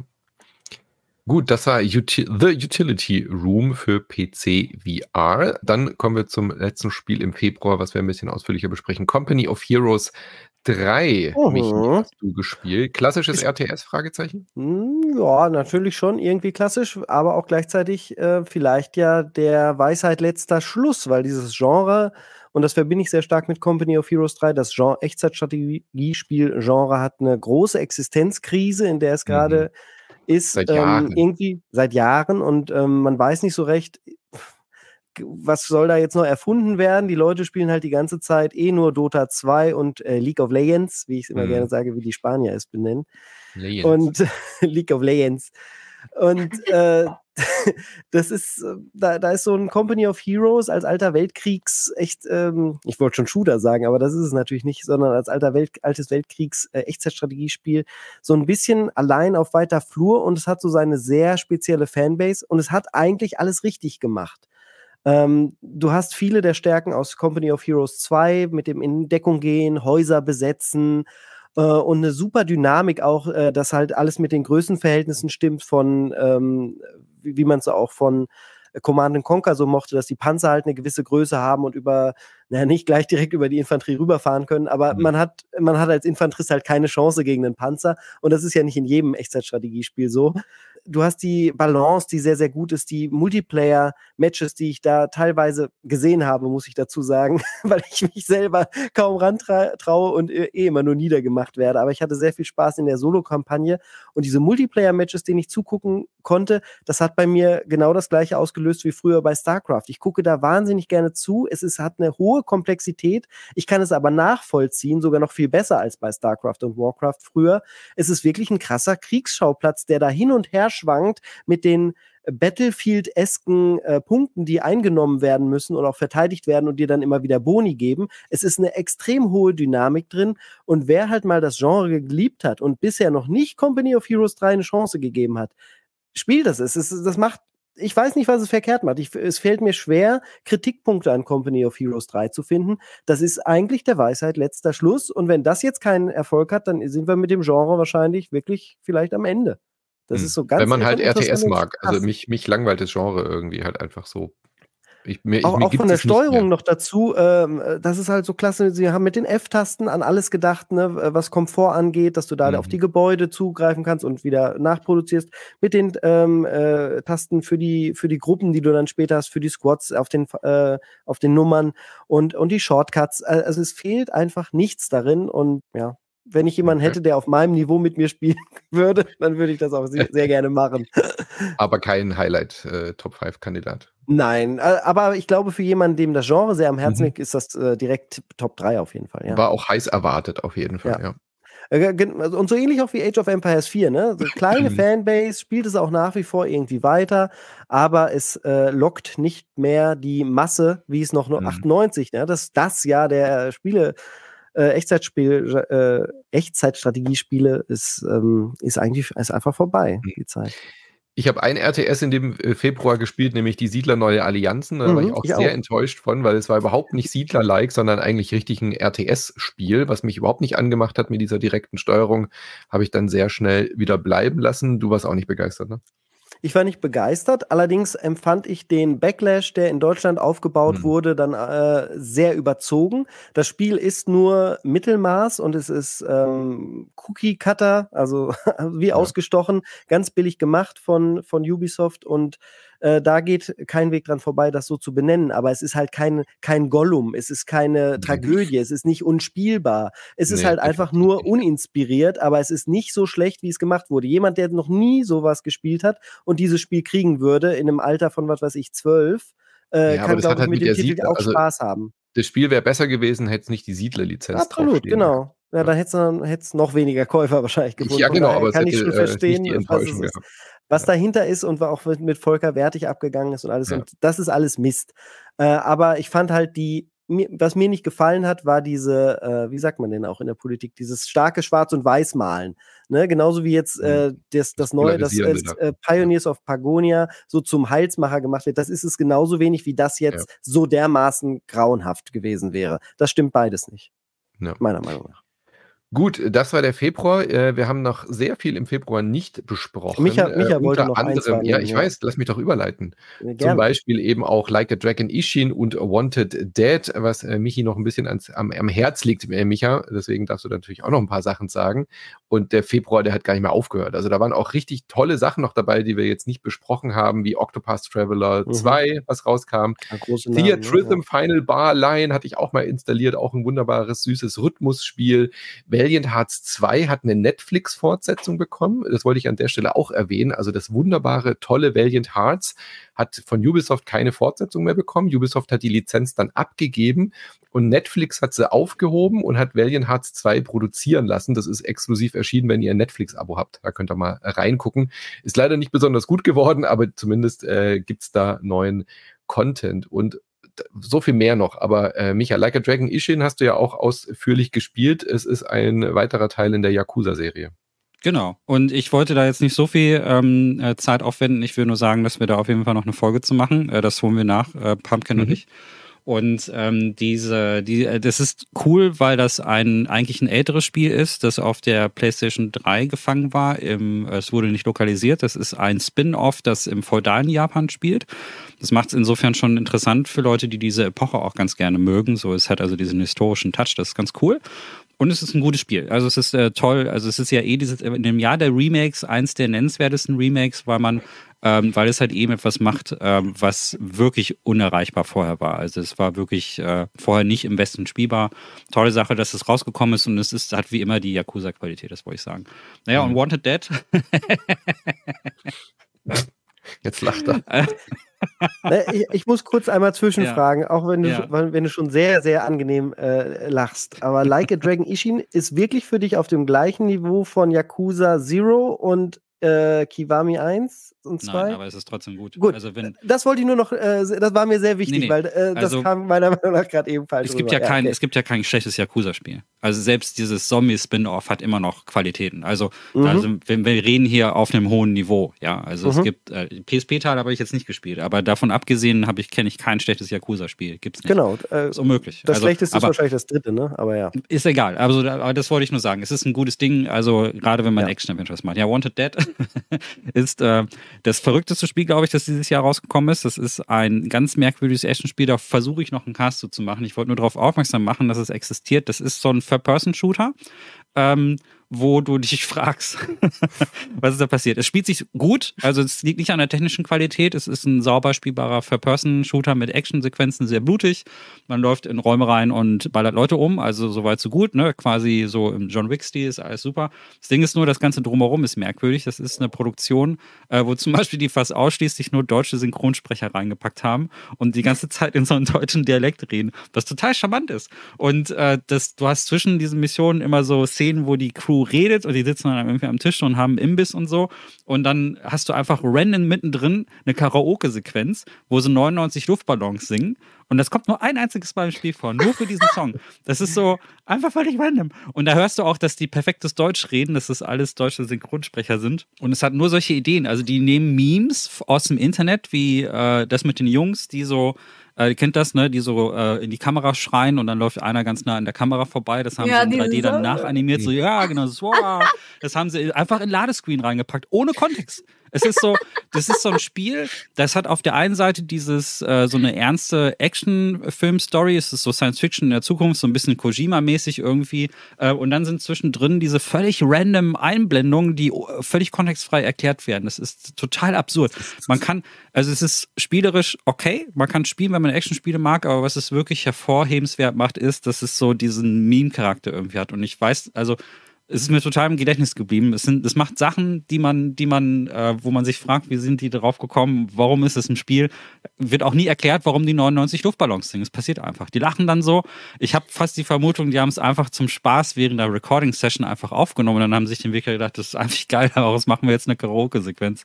So diese, diesen Spirit hat dieses Spiel. Also beide das mal im Auge. Es hat nicht so gute Kritiken bekommen, aber wenn man so auf so absurde Sachen steht, dann, dann ist es, glaube ich, ein Blick wert.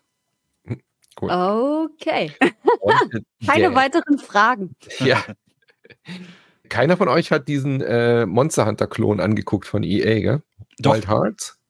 Doch, doch. Äh, der, der ist okay. Oh. Ist nicht so gut wie Monster Hunter, aber wenn man das Genre okay. mag, kann man es machen. Glob an dieser Stelle an EA, EA Originals, die haben wirklich coole mhm. Sachen rausgebracht. Ähm, Wild Hearts war in Ordnung. Es ist nicht, also ich fand andere Sachen stärker aus dem Label, ähm, aber das ist, kann man okay. machen. Das ist, äh, Monster Hunter Fans haten das, aber das liegt eher daran, dass sie ihr Hoheitsgebiet äh, verteidigen mhm. wollen. Es ist in Ordnung. Es ist ein bisschen, äh, ja, es ist äh, ich glaube, es ist ein Versuch wert, wenn man das Genre mag. Das wäre mal, jetzt kommt mir gerade so eine geile Idee für ein Echtzeitstrategiespiel, wo man Fans von Spielereien übernimmt und dann gegeneinander auf so einem Schlachtfeld kämpfen lässt. Dann kommen die Monster Hunter Spieler und spielen die Wild Hearts Horde. Das wäre doch ja, mal ja. innovativ.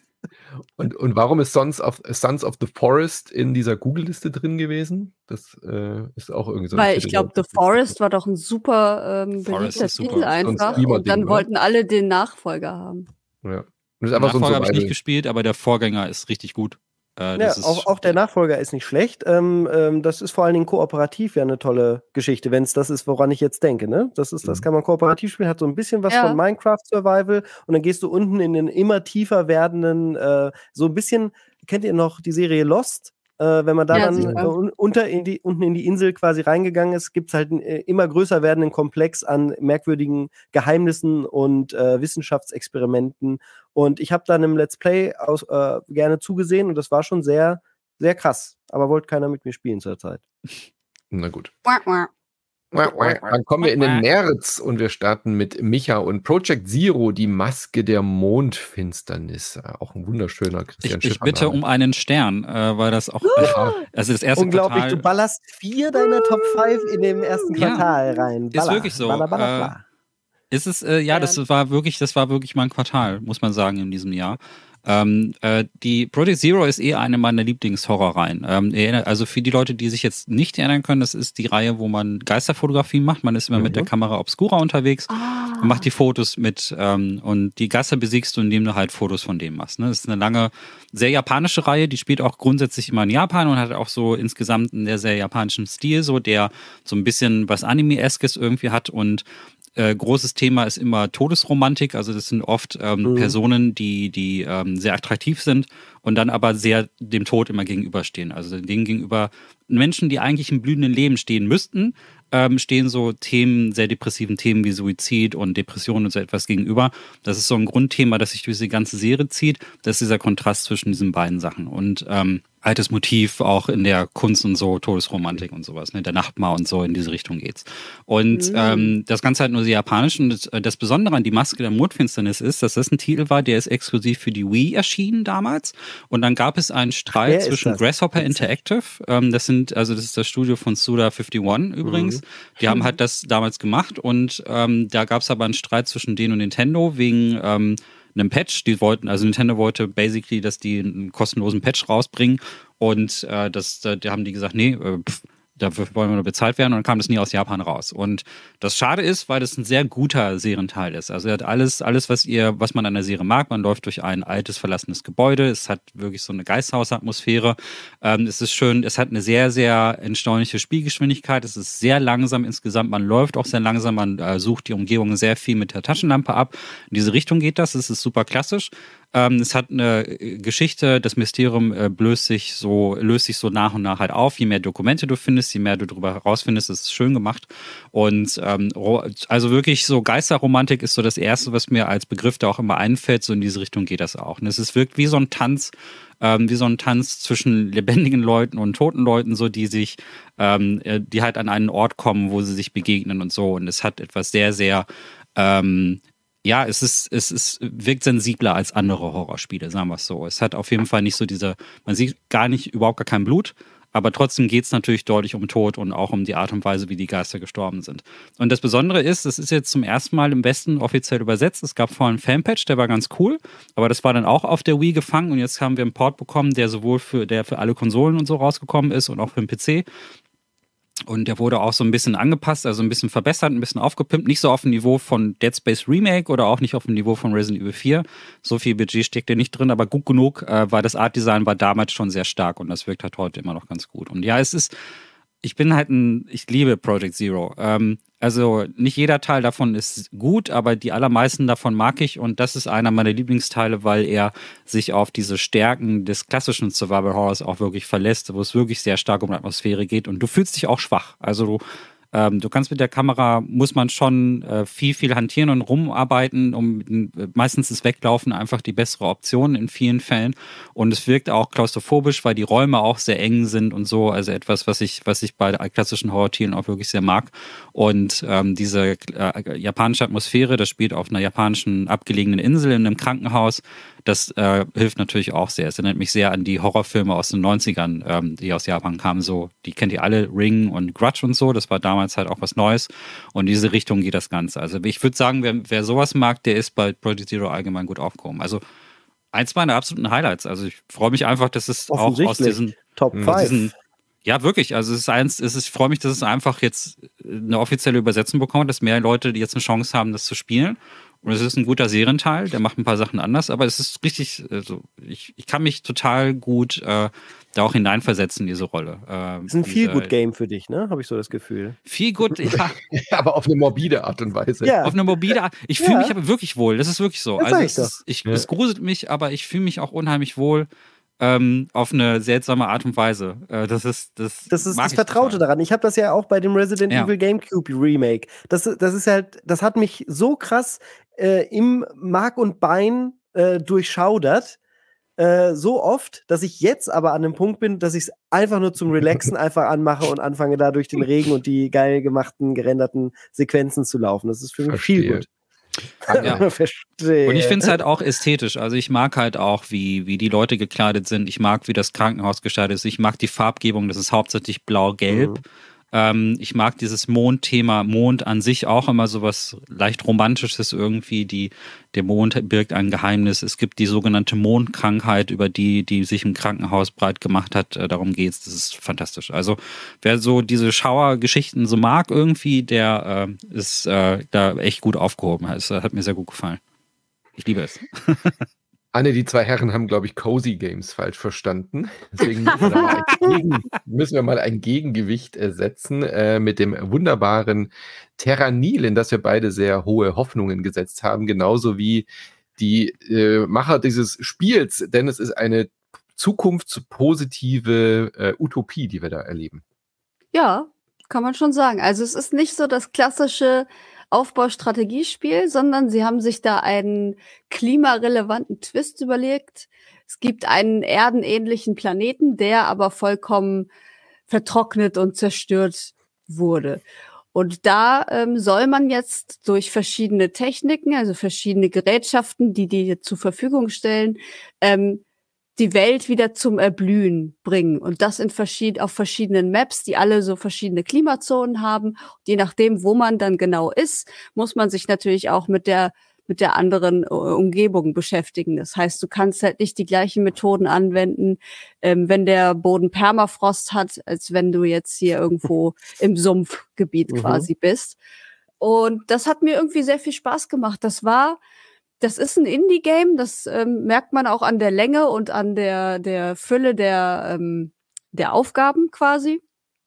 Aber ich fand es irgendwie interessant, ähm, so ein bisschen rumzuprobieren und zu versuchen, das möglichst genau hinzukriegen, dass am Ende auch nichts mehr an Verdorrtem üblich, übrig bleibt. Ich fand die Techniken dahinter irgendwie ganz, ganz interessant, von wegen, äh, du musst irgendwie die Wälder anpflanzen und dann musst du sie roden und verbrennen, damit da irgendwas mhm. anderes wächst. Und du musstest ja auch immer, du hattest gewisse Vorgaben, dass du irgendwie 30 Prozent müssen bewaldet sein, dann brauchst mhm. du Wiesen, damit die Rehe wiederkommen und so.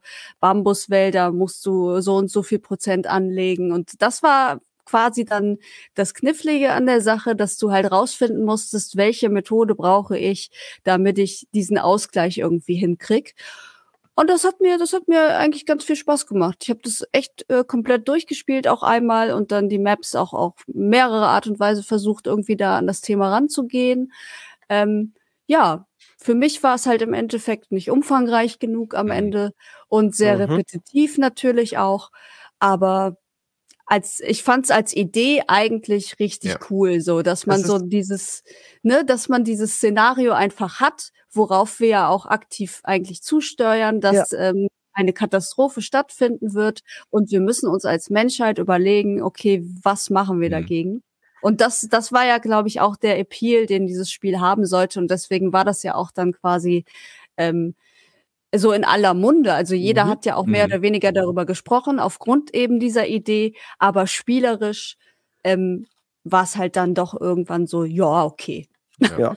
Diese hohe Relevanz, die habe ich auch gespürt und die Umschreibung, die du gerade zum Besten gegeben hast, die hat mir direkt wieder Bock gemacht, das mhm. eigentlich nochmal zu spielen. Also ich finde aber lustigerweise, ich erinnere mich noch genau, wie ich es gespielt habe, ähm, die Umschreibung und die Idee dahinter und quasi auf dem Papier klingt es halt alles besser als das, was es am Ende geworden ist. Ja. Mir ging es dahingehend auch anders. Ich hatte halt nicht einmal das Gefühl, dass ich wirklich Spielspaß empfunden habe. Es hat hm. sich wie so ein Knobelspiel, wie es in der Zeitung quasi gewesen ist, angefühlt mit diesem Umflippen von den Sachen, ähm, wie, wie, aus so einem Knobelheft. Das könnten auch alles Einsen, Zweien, Dreien und Vieren gewesen sein. Es war optisch jetzt auch nur ganz kurzzeitig interessant und wurde dann ganz schnell extrem eintönig. Also ein mhm. gutes Videospiel ist das meiner Meinung nach überhaupt überhaupt nicht. Ich fand auch die Balance hinten raus nicht gut, um die mhm. Highscores zu machen. Äh, hat, hab da also auch nicht diesen kompetitiven Gedanken dann gekriegt und Bock gehabt, da irgendwie wirklich mal was zu 100% hinzukriegen. Dafür war es mir zu viel Trial and Error. Äh, aber geile Idee, könnte man vielleicht noch mal anders machen und neu machen, ein gutes Videospiel draus machen, dann wäre es halt noch effizienter in dem, was es versucht hat. Weil so war nur die Message geil, meiner Meinung nach. Ja, ich fand es auch optisch ansprechend, sowas nicht. Ja. Es wurde halt schnell eintönig, aber ich fand es optisch und äh, von, der, von der Thematik richtig cool. Mir war das hinten raus wirklich auch viel zu puzzelig und mhm. für ein Puzzle-Game mhm. aber auch wieder zu fummelig. Ja. Also es dann irgendwie, man konnte dann immer nur mit Trial and Error es schaffen, dass dann dieser eine Bär irgendwie im, im Schneegebiet auftaucht, ja. weil der eine ganz spezielle äh, Bevormundung hatte und das wusstest du aber vorher nicht und dann musstest du alles wieder abreißen und diese Spielmechanik, die war eigentlich nur so drin, weil die EntwicklerInnen dachten, äh, wir wollen die Natur dann wieder möglichst so lassen, wie sie war. Und dann musst du am Ende ja wieder alles abbauen. Und mhm. das war so eine Puzzlemechanik, die mir dann wiederum blöd. gar keinen Spaß ja. gemacht hat. Ja, genau der Part ist der, der merkwürdig war mit dem Abreißen. Ja. Und ein Spiel, das was ganz ähnlich macht, aber meiner Meinung nach das viel besser, haben wir später im Jahr dann mit Station to Station, was du ja vorgestellt ja, genau. hast und auf dem Radar gebracht hast. Das, das macht alles Puzzle. in diesem Bereich viel besser. Genau. Dann kommen wir zum nächsten Cozy Game, Chia. Anne, da hatten wir auch, äh, glaube wir beide drüber gepodcastet, gell? Das äh, mm, ich, ja, ich glaube, ich war auf jeden Fall dabei, auch. ja. Ja, genau. In Neukaledonien, ein Spiel, was jetzt auch äh, Games for Impact bei Jeff Keighley gewonnen hat bei den The Game Awards wo haben wir ja auch kurz drüber gesprochen, was ist denn da der große Impact, aber man hat wirklich so das Gefühl, das ist fast schon eine äh, Einladung, äh, doch diese wunderbare Inselgruppe zu besuchen. Ein Spiel, ich würde es am ehesten vielleicht mit einem Zelda-like Gameplay vergleichen. Man spielt eine hm. junge äh, Abenteurerin, die in so einem äh, 3D Adventure, Action-Adventure, verschiedene Dinge auf diesen Inseln erlebt. Man hat eben auch, deswegen hat es mich auch so an Zelda erinnert, ähm, diese, dieses kleine Schiffchen, den Gleitschirm und die Besonderheit, Anne, war ja, dass man sich in Tiere reinmorphen kann. Das war ja richtig coole, clevere Idee. Ja, das war eine richtig tolle Idee. Hat auch Spaß gemacht. Zum Beispiel, wenn du eine Taube warst, konntest du auch auf alle runterkacken. Ja.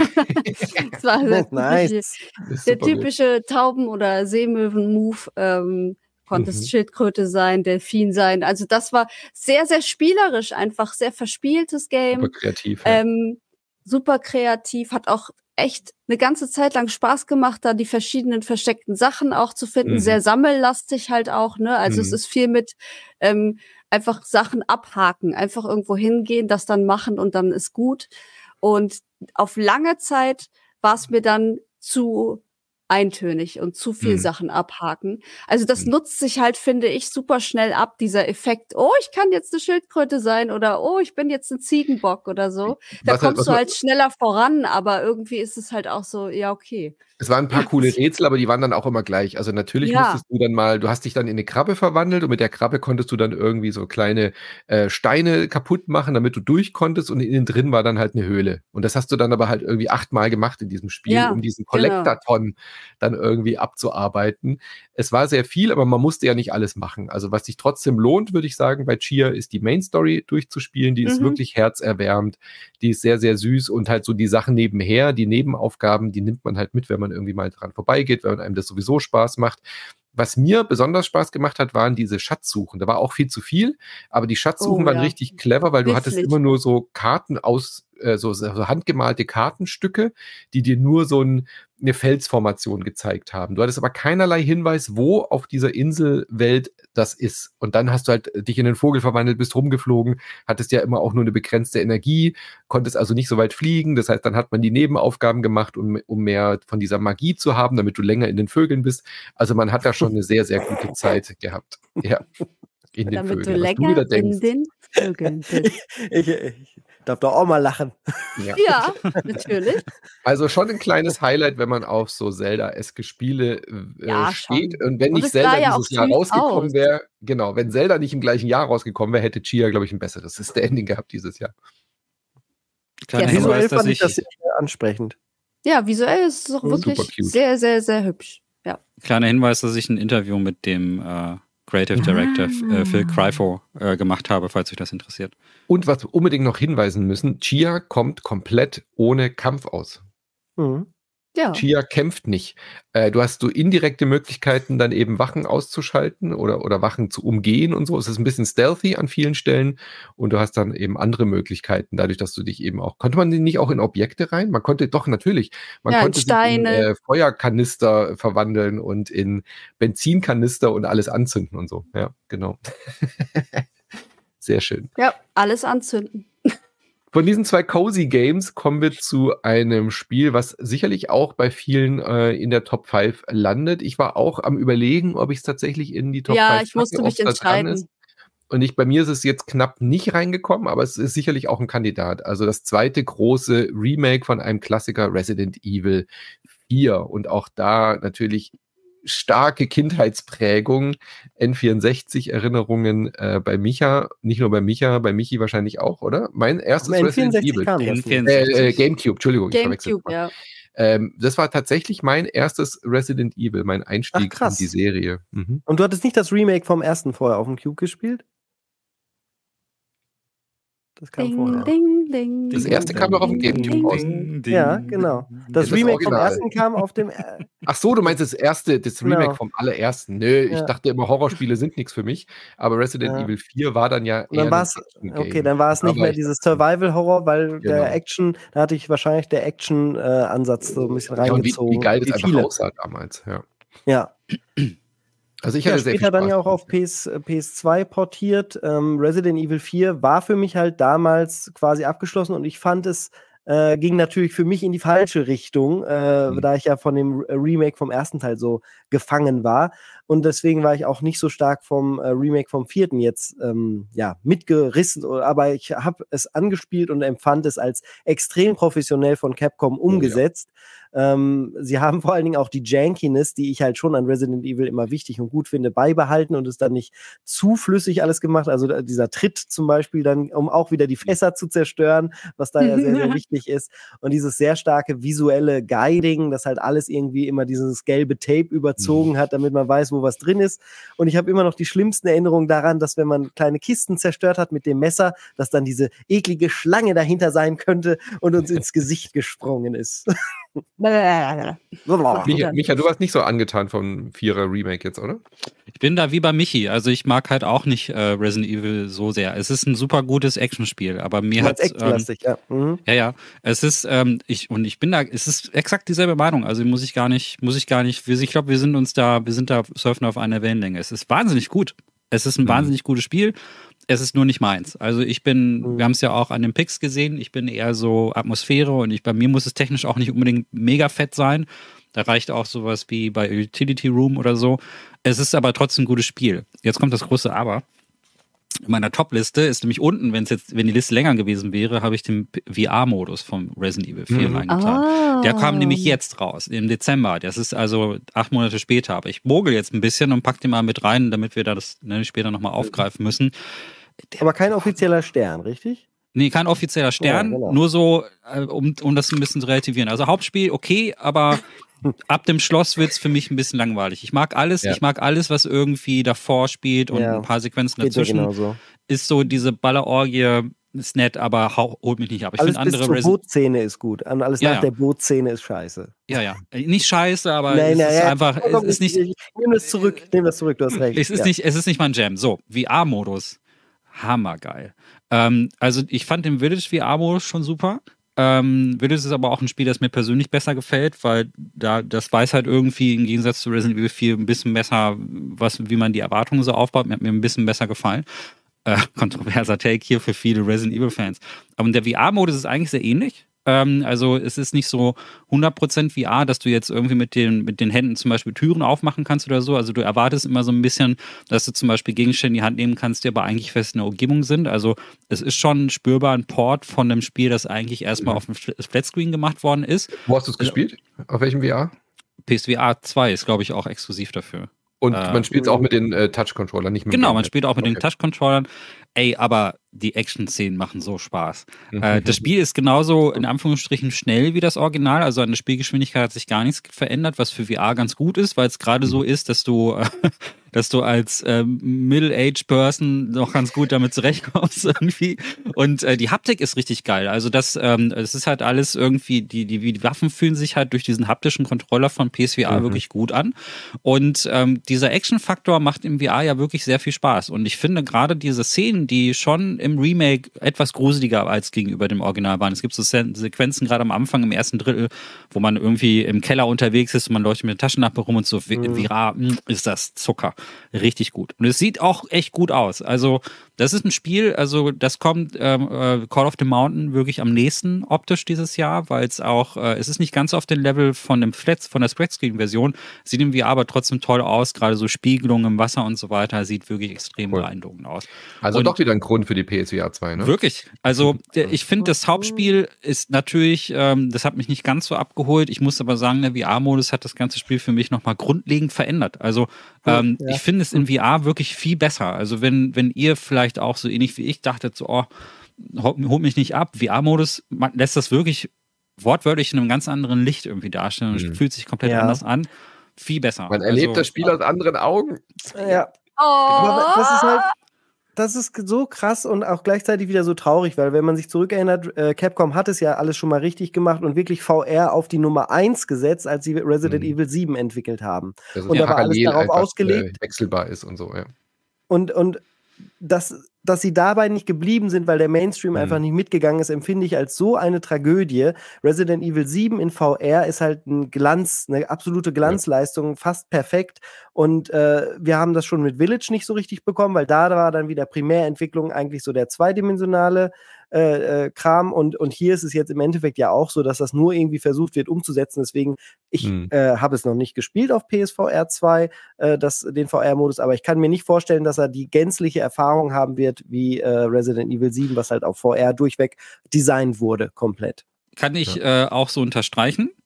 7 Premium ähm, aber Village hat mir schon unverschämt viel Spaß in VR gemacht und mhm. ich muss auch sagen, dass Resident Evil VR einfach total Bock macht. Also ja.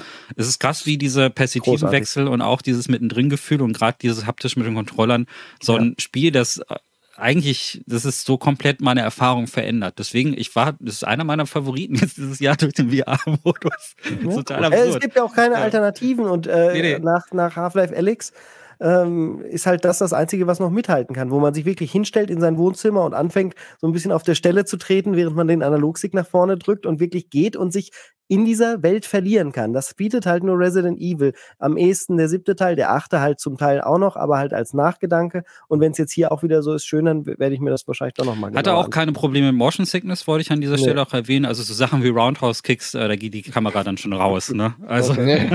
die machst du dann nicht wirklich selber. Schade. Wow. Aber ich finde, ich finde dieses. Aber das diese... finde ich auch schon wieder so schade, weil es ist ja gerade cool, dass man so wirklich in dem Kopf festhängt. Und ich glaube, das macht für mich die Immersion dann wieder ein bisschen kaputt, wenn dann für einen Move einmal rausgezoomt werden muss und wieder reingezoomt wird, nur damit dieses Gameplay-Element umgesetzt werden kann. Das ist doch das Geile an Sieben, dass du nie aus diesem Kopf von Ethan rauskommst. Ja, aber finde ich hier angenehm. Also das, was äh, mhm. kritisiert wird wahrscheinlich von vielen VR-Spielern, fand ich aber okay, dass man viele Sachen auch einfach mit einem Button irgendwie macht. Fand ich von der Motion Sickness aber sehr mhm. angenehm zu spielen. Das ging mir bei, bei Village aber auch schon so. Also Hätte ich nicht erwartet, ey. Wenn das jetzt, also wenn ich den jetzt nicht vor dem Cast ausprobiert hätte, hätte ich jetzt eher so lauwarm über Resident Evil gesprochen. Der VR-Modus hat es für mich aber echt gemacht. Also der Patch. Äh, ich finde, ich habe jetzt die Oculus-Version nicht gespielt. Ich weiß nicht genau, wie die im Vergleich irgendwie ist. Da kann ich die nicht kommt so auch erst noch nächstes Jahr, glaube ich. Äh, gab's, wie heißt die diese, oder war das Meta? Keine Ahnung. Ach nee, du, ah, du meinst die Version, ah, die es schon gibt. Ja, ja, ja. Ja, genau, weiß, da gab es ja noch eine anderes. Ja, ja, genau. Das ist wieder was anderes. Ein bisschen verwirrend von der Namensgebung, ja, leider, ne? aber, aber finde ich, finde ich, äh, fand ich echt gut. Also war jetzt für mich ähm, eins der besten VR-Erfahrungen, die ich dieses Jahr hatte. Großartig. Okay, ich aber Anne, du hast die Pancake-Version gespielt. Genau. Sag doch noch mal was mhm. zu der normalen Version, weil du hattest das Original, glaube ich, auch noch nicht gespielt damals. Ne? Nee, das ist genau, also in meiner Top-5-Liste ist es halt an Dead Space gescheitert, das Resident mhm. Evil, weil es halt Correct. nicht gruselig ist. Es ist halt mhm. lustig, es macht Spaß, ja. es ist sehr actionlastig. Ich habe es mit einem Kumpel gespielt, gespielt, der das Original früher gespielt hat und dann hatte ich halt so ein bisschen so Feedback quasi während des Spielens, was halt früher anders war und so. Das war ganz geil. Ähm, und es war einfach eine riesen Gaudi, das zu zweit zu spielen, immer abwechselnd ähm, den Controller sich hin und her zu reichen. Ähm, diese, ich, diese Hühnerinsel fand ich auch total absurd. immer schön die Eier eingesammelt, goldene Eier suchen Ja. und so. Ich finde die Geschichte, ich finde Ashley, ähm, ich weiß nicht, wie nervig die früher war, aber ich fand die durchaus in Ordnung jetzt. Haben sie viel geändert. Ich finde die neue Ashley finde ich super. Die ist so sympathisch. Ja, Die ist super ich total. sympathisch. Fand Ja, ich ja. total knuffig. Mhm. Ähm, dann äh, dieser Luis, der noch da äh, ins Spiel Mhm, kommt der und mit Spanier, Ada Wong da irgendwie Geschäfte gemacht hat und so, weil sie ja auch irgendwie diesen ähm, diesen Ember haben möchte, dieses dieses Bernsteingedöns. Ähm, ich fand es total spannend einfach. Ich fand, das war eine tolle Geschichte. Ich finde Sekten an sich sowieso creepy. Mhm. Also da ähm, nochmal Hut ab. Die Bosse waren natürlich wieder vom Feinsten designt. Richtig krass, was sie sich da ausgedacht haben. Aber so vom Gruselfaktor, ich mein erstes Resident Evil war halt sieben. Mhm. Und alter Schwede, sieben war Hausnummer, richtig schlimm. Ja, das war, Ja. fand ich richtig beklemmt und richtig gruselig. Und vier ist halt, als würdest du so lachend. Horror, oder? So, Ja, Als wäre wär so ein Arcade Resident Evil Ja, im Vergleich, ne? genau. Du läufst so lachend mit so einer, so einer Laterne durch die Gegend, guckst, ah, Ja. ist da was gruselig? Nein. Ist da was gruselig? Nein. Ich habe hier eine Waffe auch noch. Juhu. Aber ich mag das. Ich mag das an Hat Resident halt einen Evil guten 4. Flow. Ja. ja, es hat einen guten Es hat eine Flow. schöne Es Achter. Ich finde, es ist so gemacht. Achterbahn. Es ist so äh, Mhm. Abenteuerpark-Atmosphäre. Der Achter war ja ganz extrem. Also Village war ja wirklich so aus jedem Horror-Trope irgendwie ein äh, Vergnügungspark-Viertel gemacht. Ja, Da ist Ja. Resident stimmt. Evil 4 ja deutlich äh, stringenter in sich.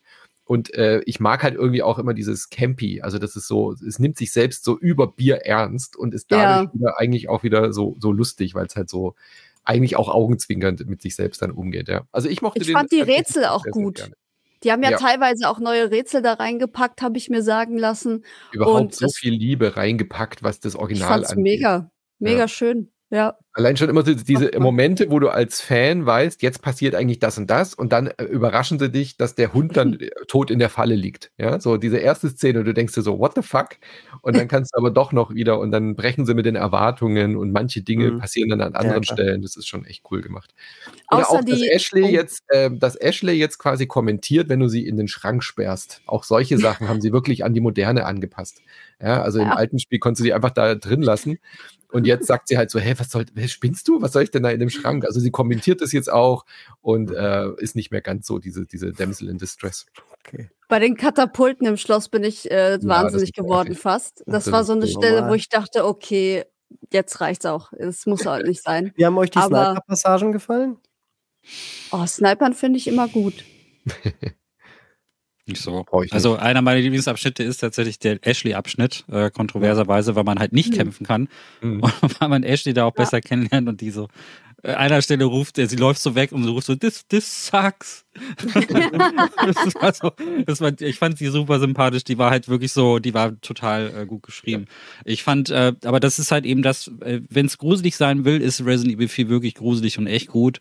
Gerade an solchen Stellen und das, das, das, das ist der einzige Vorwurf, den ich habe. Aber diese, äh, diese Action-Szenen, Katapult ist ein gutes Beispiel, ey, das habe ich so gehasst Mhm. wie, Mhm. dieser, wie du da diesen Katapulten ausweichen musst. Und ich glaube, ähm, äh, auch der Krauser-Fight am Ende, da gibt es so einen Messerkampf gegen so einen Supersoldaten. What the Oh, fuck? ja, ja. Und äh, also Ja, ich meine, das ist ja witzig. Und das ist, äh, aber das Schöne an Resident Evil ist, dass es eben halt diese unterschiedlichen Ausrichtungen gibt. Mir, mir hat Village Mhm. und 7 viel besser gefallen als jetzt dieser Vierer. Mir hat aber auch vorher das Remake von 2 und 3 viel besser gefallen. Die Und krass, Action geht halt auch. Also es geht, 3 war halt super actionreich, aber das war konsequent von Anfang bis Ende ein Actionfilm.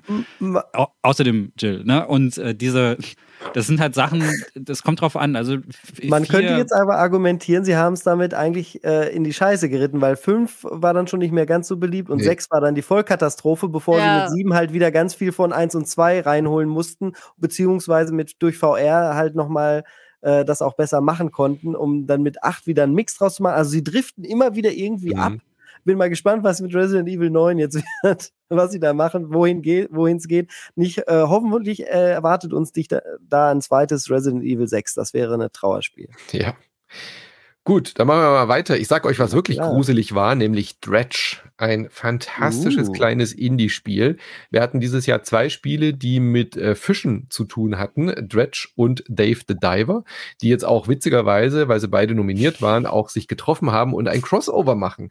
Finde ich sehr, sehr herzig. Äh, Dredge ist wirklich sehr, sehr schön, hat so diese Cthulhu-Atmosphäre. Also du bist ein Schiffer, auf einem, äh, ja, auf so einer Insellandschaft, auf so einer Inselwelt und gehst dann raus mit deinem, mit deinem Kutter und fängst Fische, die aber, wenn du nachts unterwegs bist, richtig fucking gruselige Geräusche machen. Du hast immer so das Gefühl, da ist jetzt, da kommen gleich die, die großen Alten um die Ecke oder ich bin nicht so drin in der Cthulhu-Welt, aber ich glaube, das ist so in dem Cthulhu-Mythos drin. Und äh, du fängst dann auch irgendwelche mutierten Fische, die irgendwie äh, Seltenheitsgrad haben. Hast dann wirklich so ein bisschen so Pokémon-Style, dass du quasi äh, seltene Fische mhm. sammeln willst. Hast gleichzeitig so Resident Evil-like so ein Inventarmanagement, weil du die Fische, die haben so Tetris-Formen. Und dann ja, musst du halt den Aal, der Aal schlängelt sich dann so in deinem Inventar und wenn du halt irgendwie drei Aale fängst, dann hast du halt keinen Platz mehr für was anderes. Das heißt, du musst dann wieder Aha. rechtzeitig zurück in den Hafen fahren, weil du eben das nicht unterkriegst und musst dann überlegen, schmeiße ich den Fisch jetzt weg oder der Aal lässt sich aber gut verkaufen. Also hast du das Inventarmanagement und äh, rüstest dann dein Schiff auf. Du kannst dann neue Lichter dazu kaufen, damit du länger nachts unterwegs sein kannst, äh, triffst irgendwelche creepy Gestalten auf den Inseln, mit denen du dann Dialoge führst, die dir dann mysteriöse Aufgaben geben, irgendwelche komischen Gegenstände, die du von A nach B bringen musst. Richtig, richtig tighte Atmosphäre. Dauert auch nicht lang, wirklich ein sehr kleines, kurzes, knappes Indie-Erlebnis, aber eins der kompaktesten und coolsten Spieleerlebnisse. Also wenn Dave the Diver nicht gewesen wäre, was mich noch ein bisschen mehr gehuckt hat, ha, Hook wegen Angel und so, dann, dann, dann wäre Dredge wahrscheinlich auch äh, sehr weit oben auf meiner Liste. Also für mich das äh, eins der besten Indie-Spiele dieses Jahr. Und hat ich freue mich sehr auf dieses Crossover. Hat auch einen geilen Miniatur-Look, wie ich finde. Ja. Wenn man damit losschippert, dann sieht das aus wie so in Miniaturwelten-Style. Äh, äh, also müsst ihr unbedingt nachholen, wenn das nicht gespielt hat. Lässt sich sicherlich auch gut auf dem Steam Deck äh, spielen, Michi. Sicher auch gut auf meinem 65 Zoll OLED. Ja, Ganz entspannt auf der Couch. Äh, gut auf dem OLED-Screen sieht auch Bayonetta Origins aus. Cereza and the Lost Demon. Geht's noch weiter? And the Lost Demon. Eine Prequel-Geschichte wäre fast schon untertrieben zu sagen. Wir spielen die berühmte Bayonetta aber als kleines junges Mädchen, wie sie in mhm. der Ausbildung ist und quasi erst lernt, eine Hexe zu werden. Als dieser Trailer kam, haben sich Anne und ich angeschaut und so, what? Ja. Wie kommt man denn auf die Idee, aus einem, äh, aus einem Bayonetta, aus einer Bayonetta-Serie jetzt so ein Spiel rauszuwerfen, was überhaupt gar nichts eigentlich mit der Bayonetta-Action zu tun hat. Micha, du hast es gespielt, ich habe es nur kurz die erste Stunde oder so gespielt, klär uns auf. Es ist eine komplett andere Perspektive, es ist ein komplett anderes Genre und was hat es denn überhaupt mit Bayonetta zu tun? Braucht es diesen Namen eigentlich? Ich habe es äh, erstens überhaupt gar nicht auf der OLED-Switch gespielt. Ja, ich bin ein bisschen neidisch. Äh, ich habe keine OLED-Switch. Er sieht so gut aus auf der OLED. Nein. Oh. Hör auf, das zu sagen. Und äh, es ist, ähm, es hat mir sehr gut gefallen. Jetzt fast in meine Top 5 geschafft, ähm, weil ich bei diesem Spiel diese Märchenatmosphäre extrem mag. Es ist ähm, diese, äh, es ist wie so ein düsteres, ähm, Märchen so im Sinne von einem mhm. europäischen Stil tatsächlich auch. Mhm. Also es ist äh, ein ganz interessanter Blick, weil es ist ja eine panische Produktion, aber es nimmt so die Sachen, die man, die man so an europäischen Märchen mag, äh, so ein bisschen Brüder Grimm-mäßig mit drin. Du mhm. hast äh, viele Verzierungen. Es geht um das Hexenhaus zum Beispiel am Anfang. Sieht fast aus wie ein handgemaltes Märchen. Sieht halt, ja. genau. Und es hat auch feste Kameraperspektiven, ähm, so dass es auf der Switch auch immer dann optimiert ist an diesen Stellen. Also die Grafik ähm, ist dann sehr detailreich, aber trotzdem halt immer sehr gesetzt durch diese, es gibt so leichte Schwenks und leichte Zooms, aber ansonsten siehst du immer diese Perspektive. Und es ist ganz cool vom Gameplay, weil du, die Geschichte ist, dass du versehentlich einen Dämon beschwörst und dieser Dämon in deinem äh, Kuscheltier dann irgendwie landet. Also sie hat irgendwie so einen Teddybär oder sowas dabei und ähm, da ist dieses Kuscheltier drin gefangen. Und das will natürlich zurückgeschickt werden und du bist aber dummerweise auch gleichzeitig in so einen verwunschenen Wald reingelaufen und musst irgendwie einen Weg rausfinden mit diesem, mit diesem, mit diesem Dämon. Naja, und äh, erstens ist ja der erste, also Bayonetta, vielleicht als Kontext für die, die Bayonetta nicht kennen, sie ist die krasseste Dämonenbeschwörerin überhaupt. Also sie kann ähm, in, dem, in dem Hauptspiel als Erwachsene dann irgendwie so einen mega Zauberspruch machen und viele Bosskämpfe enden dann zum Beispiel damit, dass man dann irgendwie aus dem, aus irgendeinem Dimensionsloch irgendeinen Dämon rausholt und der boxt dann mit seiner Riesenkralle dann Gegner weg und so. Es ist komplett absurd. Das ist so die Geschichte, die das dann halt erzählt, wie sie zum ersten Mal Kontakt zu dieser Anderswelt, zu dem Jenseits quasi aufbaut und dann so ein bisschen damit klarkommt, ähm, wie die Dämonen sind. Und sie hat halt so eine Persönlichkeit, die mich voll an Hermine erinnert hat. Äh, so ein Total. bisschen trotzig. Was irgendwie auch ganz süß ist, weil die hat erstmal Angst vor dem Dämon. Und dann ist der Dämon so ein bisschen wie so ein, wie so ein hangry Kater, so. Also wie eine Katze, die Hunger hat und ein bisschen mürrisch so. Und sie merkt schnell, dass der Dämon eigentlich gar nicht äh, jemanden verletzen will, ist einfach nur sauer. Er will einfach nur wieder nach Hause. Und dann sagt es, ja, also wenn wir jetzt mal beide zusammenarbeiten würden, dann würden wir jetzt auch schneller aus diesem Wald rauskommen. Also musst du dich jetzt auch ein bisschen benehmen. Und dann grumpft der Dämon so ein bisschen und läuft dann weg. Und diese Beziehung zwischen den beiden ist halt sehr witzig, weil gerade dann, wenn die, äh, wenn du ins Lager kommst, es gibt immer so Stellen, wo du dann auch speichern und dich ein bisschen aufrüsten kannst und so. Dann wird es auch so ein bisschen cozy. Dann, sieht, dann ist der Dämon wirklich wie eine Riesenkatze. Also dann ist der, legt er sich einfach schlafen und Bayonetta sitzt dann an so einem Kessel und macht dann Zaubertränke und so etwas. Und das hat, und das fand ich von der Atmosphäre sehr schön. Und das Gameplay ist ganz interessant, weil es ist kein Brawler im Sinne der anderen Bayonettas. Also es ist kein schnelles Actionspiel, ähm, hat aber Actionsequenzen, weil äh, Bio kann nicht mhm. kämpfen so schnell. Also Syriza kann nicht so kämpfen wie, in der, wie als Erwachsene kann aber dafür, ähm, äh, kann der, das Monster all diese Aktionen übernehmen. Also du, und du steuerst quasi wie bei Brothers, ähm, das Spiel, das jetzt dieses Remake bekommt, mhm. steuerst du zwei Charaktere gleichzeitig. Und das funktioniert gerade an der Switch mit diesen beiden Analog-Sticks und so weiter und diesen beiden Switch-Cons funktioniert das hervorragend. Man kann es theoretisch dann auch in Koop spielen, wenn man will. Und ähm, du, du musst halt immer haushalten zwischen dem sehr starken Dämon, der aber nicht gegen alles immun ist und gegen äh, den äh, und dann halt äh, bei den Zaubersprüchen von Syriza, die dann halt zum Beispiel heilen kann und die kann ihm dann auch so ein Schutzschild zum Beispiel geben. Und so musst du immer diese Kräfte von beiden kombinieren, um dann durch Kampfsituationen zu kommen. So ist das Prinzip. Und auch Rätsel zu lösen. Also äh, der Dämon kann zum Beispiel einige Pflanzen nicht passieren. Es gibt so in einem Zauberwald so ein paar ähm, Hindernisse. Da gibt es so eine bestimmte Pflanzenart, die Dämonen gar nicht mögen. Und dann muss sie einen Umweg laufen und dann irgendwie den Weg halt bereiten, damit das Riesenvieh dann halt durchlaufen kann. Fand ich wirklich schön und sehr entspannt das Spiel. Das ist nicht zu stressig in den, in den Kampfsequenzen, also immer fordernd genug. Man hat immer genug Zeit für Eingaben, also man kann das auch ganz entspannt auf der Couch spielen. Aber was mich am meisten überzeugt hat, ist halt wirklich diese Märchenatmosphäre, die wirklich auch so mit einem Buch, das aufgeschlagen wird und man mhm. hat diese Zeichnungen drin und es war einmal voll Vor allen Dingen diese so. Wisps hat man da drin, die empfand ich noch als sehr, sehr erwähnenswert. Die kann man mhm. nämlich finden in diesen äh, Abschnitten und dann sammeln, so Pokémon-mäßig. Und die haben alle eine sehr, sehr interessante Backstory gehabt, die ich äh, sehr gut geschrieben fand. Ja. Und was ich auch noch erwähnenswert finde dem, bei dem Spiel, das mich auch sehr positiv überrascht hat, weil ich dachte, ähm, eigentlich äh, passt das halt nicht zum Bayonetta-Universum auf mhm. eine Art. Und äh, das ist aber durch und durch sehr, sehr atmosphärisch und wieder äh, sehr genial geworden. Der Soundtrack. Das ja. einen wunderschönen Soundtrack, der erwähnt werden muss. Äh, der funktioniert, wenn man das Spiel, äh, wenn man das Spiel nicht gespielt hat, funktionierte er für mich irgendwie nicht so. Und als ich dann das Spiel gespielt hatte, konnte ich es einen Monat lang nur noch, wollte ich nur noch das hören. Sehr, sehr verträumt, sehr verspielt. Ähm, ja, ein absoluter Geniestreich von dem Studio und ich finde es irgendwie toll, dass sie sich das mit der Lizenz getraut haben, weil halt doch viele Bayonette auch einfach nur mit äh, Sexiness verbinden und das kriegst du da, da halt gar nicht mehr draus. Nee, nee, es ist total, es ist wirklich total jugendfreundlich, so ein bisschen, so ein bisschen Tim Burton-mäßig, würde ich sagen. Mhm. Also, es sieht halt auch aus wie ein Kinderspiel. Ich glaube, das hat viele ja. abgeschreckt, oder? Sieht ja. aus wie ein Kind, äh, Kind. Es ist eine Coming-of-Age-Geschichte, aber ja, das ist halt auch super. Ich, und ich finde es als Erwachsener gut. Ich glaube, ich hätte es auch schon als Zwölfjähriger großartig gefunden. Es ist auch nicht zu textlastig durch die, mhm. durch die Action-Passagen zwischendrin. Wirklich ein Tipp. Also ich glaube, das haben viele mhm. Leute übersehen. Ja. Es ist aber wirklich gut. Also es ist, äh, hätte es fast in diese, wie gesagt, in meine Top-Liste geschafft. Vielleicht machen wir noch eine Top 5 der äh, am meisten unsere Geheimtipps. da ist dann ja. Bavarian Tale totgeschwiegen drauf und Bayonetta Origins Aretha of the Lost. Demon, the Lost Demon bisher. Ja, also hat mich ein bisschen, tatsächlich auch ein bisschen mehr abgeholt als Bayonetta 3. Bayonetta 3 hat mich ein bisschen enttäuscht. Ja, und genau. äh, das hat mir die Serie dann, also ich brauchte auch ein bisschen diese neuen Facetten von diesem Charakter und äh, diese Vorgeschichte zu erzählen und ihr den Charakter von Hermine basically zu geben, finde ich eine super Idee. Also, ähm, sind wir ehrlich, also das passt total super, dieses trotzige und äh, ein Nerdige, bisschen neunmal kluge. Genau, vorlaut, ja, ja, arrogante.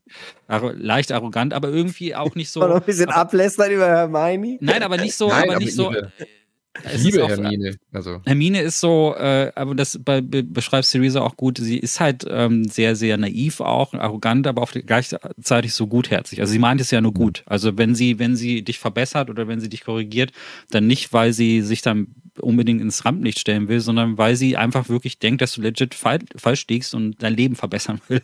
Und so ist sie halt hier auch, ähm, die Theresa. Und das finde ich aber irgendwie sehr sympathisch und passt total gut zu diesem Charakter. Und äh, toll, also Riesenempfehlung, gerade wenn man Märchen mag, ist es gerade das Ding. Also ich glaube, mhm. märchenhafteres Spiel habe ich dieses Jahr nicht gespielt. Hermione ist die heimliche Hauptfigur der Bücher. Also ist doch die absolut beste. Mhm. Sie ist ja nur so arrogant, weil sie sein kann, weil sie halt einfach die fucking beste ist. Ich hasse sie. Ja, ich liebe sie. magst Ich sie nicht? hasse sie. Hast, Hasse war das dein Kopfschütteln eben? Ich war mir nämlich unsicher. Du hast mit dem Kopf geschüttelt, dachte ich, was habe ich nur Von gesagt? Ich all, hab mich den. Bratzen, von all den Bratzen bei Harry Potter ist Hermine wirklich die allerschlimmste. Es ist richtig furchtbar. Viel Liebe für. Hermine. So. Das kann ich Äh, überhaupt Bei nicht. Manu, ja. Bei Okay. mir in der Top Mhm. 5 gelandet wäre Monster Energy Supercross, the official video game. Was? Nein, natürlich nicht. Ich, ich wollte, habe gerade rübergeguckt. Das, Das kam auch noch im März äh, raus. Äh, Wolong Fallen Dynasty habe ich äh, Frechheit. auch nie gespielt. Äh, Der das erste Boss ist für eine Frechheit. ist Das, der erste Boss ist Wolong- eine absolute Frechheit. aber in Erinnerung geblieben ist doch das Meme. Wolong, Dalong. Wolong Dalong. Ja, Hey, Wolong ich hab habe vier Stunden lang an Wolong an dem ersten fucking Boss gesessen. Das ist so eine gesessen. Das ist So Scheiße. eine unverschämte ähm, ähm, äh, First try, Leute. First try. Und danach ging es echt gut. Also ich habe aber einfach nicht genug gegrindet. Man muss davor mehr grinden. Deswegen bin ich jetzt zu wütend, um nochmal über Wolong zu sprechen. Es kam noch viel anderes Zeug raus. Äh, Amnesia The Bunker hast du auch noch markiert, Micha. Vielleicht ein, ein Ticken äh, kürzer, weil wir sind schon arg über der Zeit. Ich glaube, Ja, Leute ganz kurz. Amnesia Frictional Games, das sind die Leute, die das ähm, Indie-Horror-Genre so ein bisschen ins Rampenlicht gerü- gerückt haben mit Amnesia The Dark Descent damals. Ähm, das ist äh, das, das, das Streaming-Game quasi überhaupt gewesen. Das sind auch die Entwicklerinnen von Soma zum Beispiel, also sind verantwortlich für sehr viele ähm, prägende Horrorspiele und The Bunker ist ähm, ja, kurze Geschichte, das spielt im Ersten Weltkrieg, du bist äh, Soldat, äh, musst dich zurückziehen in diesen Bunker und dann merkst du irgendwann, äh, dass du da nicht alleine bist, sondern dass es da anscheinend eine Kreatur gibt. Und es ist so ein bisschen Alien Isolation ähm, in einem Kriegsbunker. Das ist quasi die kürzeste Beschreibung, die ich geben kann. Und es ist super, weil es äh, quasi die alte Technik von, also die, die Techniken, die Technologie von damals nimmt. Also du hast so eine, du hast so einen Generator, der in einem Raum steht. Dieser Generator braucht immer Sprit und der musst du immer haushalten. Also du kannst äh, aus deinem Safe Room raus und diese Umgebung erkunden und dieses es ist auch gar nicht so wahnsinnig groß, aber dadurch, dass du halt ständig in Gefahr bist, wirkt es halt ähm, sehr groß. Also wenn du auf der Karte siehst, ich muss da jetzt irgendwie zwei, drei Gänge passieren, dann ist es eine, für dieses Spiel eine weite Strecke. Und äh, wenn das Licht ausgeht, kommt das Monster natürlich. Und du musst halt immer abschätzen, also du setzt dieser, machst den Generator an und wa- kannst halt immer sehen, an so einer Uhr, wie lange dieser Generator theoretisch noch laufen, laufen würde. Und das ist dann halt Zeit, die Umgebung abzusuchen, nach Hinweisen, nach Scavenging-Sachen und so weiter und so fort. Und ich fand es sehr beängstigend. Ähm, es ist eine, also es ist ein Spiel, das, das durch diese Prämisse halt einfach total gut funktioniert und wirklich, das ist weit, wirklich im weitesten Sinne Survival-Horror. Ähm, es gibt Leute, die behaupten, man kann es mechanisch austricksen, dieses Monster. Ehrlich gesagt habe ich es beim Spielen selber nicht bemerkt. Also ich habe, ähm, ich hatte halt, war so gefangen von dieser Atmosphäre und auch Erster Weltkrieg ist ja allgemein schon sehr horrormäßig, dass äh, mich das sehr, sehr gepackt hat. Und ähm, das hatte einen kleinen Hype, dieses Spiel. Ähm, und ich finde, den, den hat es auch gut gehalten. Also äh, mich hat das, mich hat das sehr abgeholt. Es ist kurz, geht vier, fünf Stunden so, ist ein gutes Horrorerlebnis. Ich will gar nicht verraten, in welche Richtung das dann später geht. Ist auch durchaus überraschend und ähm, ist äh, äh, super, super, super, super dunkel. Äh, das sollte man Ist vielleicht für- noch erwähnen. Für Fans vom ersten Teil äh, der Amnesia-Reihe. Das ging ja dann zu, durch, äh, zu, ich glaube, zwei, drei Titel waren dazwischen, die dann nicht mehr, äh, ein, zwei Titel waren dazwischen, die nicht mehr so in die Richtung gegangen und es ist jetzt wieder Ja. Back to the Roots, das, äh, Roots, das Neue. Von daher, ich habe nur kurz reingespielt. Ähm, das allererste fand ich gut damals. Ja, es ist nicht wie das letzte, äh, was eher so ein Genau. Narrative Adventure war. Ähm, du hast halt auch eine Waffe diesmal, aber sehr wenig Munition. Also da Mhm. ist die, jede Kugel ist extrem wichtig. Und man muss auch immer, das Nachladen dauert unheimlich lang. Ähm, und äh, vor allen Dingen auch, äh, du, die Ressourcen sind super knapp. Also es ist wirklich äh, so ein schon fast Hardcore Survival Horror. Gefällt mir unheimlich gut. Und es ist auch simpel. Mehr muss es gar nicht sein. Es ist genau das und äh, erfüllt diese Aufgabe perfekt. Also wäre auch fast in meine Top-Liste gelandet, aber ich fand die anderen Titel dann doch ein bisschen besonderer. Mhm. Tolles Ding. Also eins auch der wenigsten äh, Spiele, die auch Krieg als das darstellen, was es ist. Also du findest dann auch mal ähm, ab und zu wirklich noch Aufzeichnungen, was im Ersten Weltkrieg passiert ist und so. Und das ist, es rechne ich dem Spiel halt auch ganz gut an, dass der Erste Weltkrieg auch wirklich als der Haufen Scheiße dargestellt wird, Mhm. der es auch war. Und das sickert da auch durch und das macht viel von dieser Atmosphäre auf, weil es fängt auch mit dieser so einer Szene an, wo du halt quasi in diesen Bunker reingehst und du läufst durch das Niemandsland durch. Und das macht schon viel von dieser Atmosphäre aus. Das ist ein gutes Ding. Sehr schön. So, jetzt noch eine halbe Stunde von mir zu WWE 2K23. genau, da habe ich mit gerechnet. Kein Wrestling-Fan bei uns, nein. The Last Spell soll noch ganz gut gewesen sein, habe ich aber auch nicht gespielt. Es gilt aber auch als so ein Indie-Liebling. Aber ich denke, wir haben äh, sehr viele Spiele im Quartal 1 schon zusammengefasst ja. für euch. Sagt uns, was eure Spiele waren, was ihr verpasst habt. Äh, und wir hören uns die Woche wieder übermorgen mit dem zweiten Quartal auch ein Knallerquartal. Zelda, Diablo 4 kam raus, System Shock Jedi, Survivor. Also wird auch wieder eine vollgepackte Folge. Ja. Ich freue mich da sehr. Da kommen auch mal euch. Top 5 von mir ein bisschen rein. Genau, die yeah. Top 5 von Micha kennt ihr schon. Seid gespannt, wann sein äh, fast Top 4 kennen wir von ihm, auch. Ne? Ja. ja, genau. Kennt er schon fast. Einer fehlt noch. Wenn ihr uns unterstützen wollt, dann tut das natürlich auf patreon.com slash insertmoin. Würden wir uns sehr freuen, dass wir auch 2024 wieder für euch weiter brunchen können und alle Spiele analysieren und besprechen, so wie ihr das von uns gewohnt seid. Patreon.com slash insertmoin. Würden wir uns sehr freuen, wenn ihr dann noch ein bisschen Weihnachtsbudget für uns übrig habt, dass wir hier zu viert in voller Power weitermachen können. Wir hören uns morgen oder übermorgen wieder zum zweiten Quartal. Schöne Weihnachtszeit. Bis morgen. Tschüss. Bis morgen. Tschüss. Tschüss. Übermorgen meine ich natürlich. Tschüss.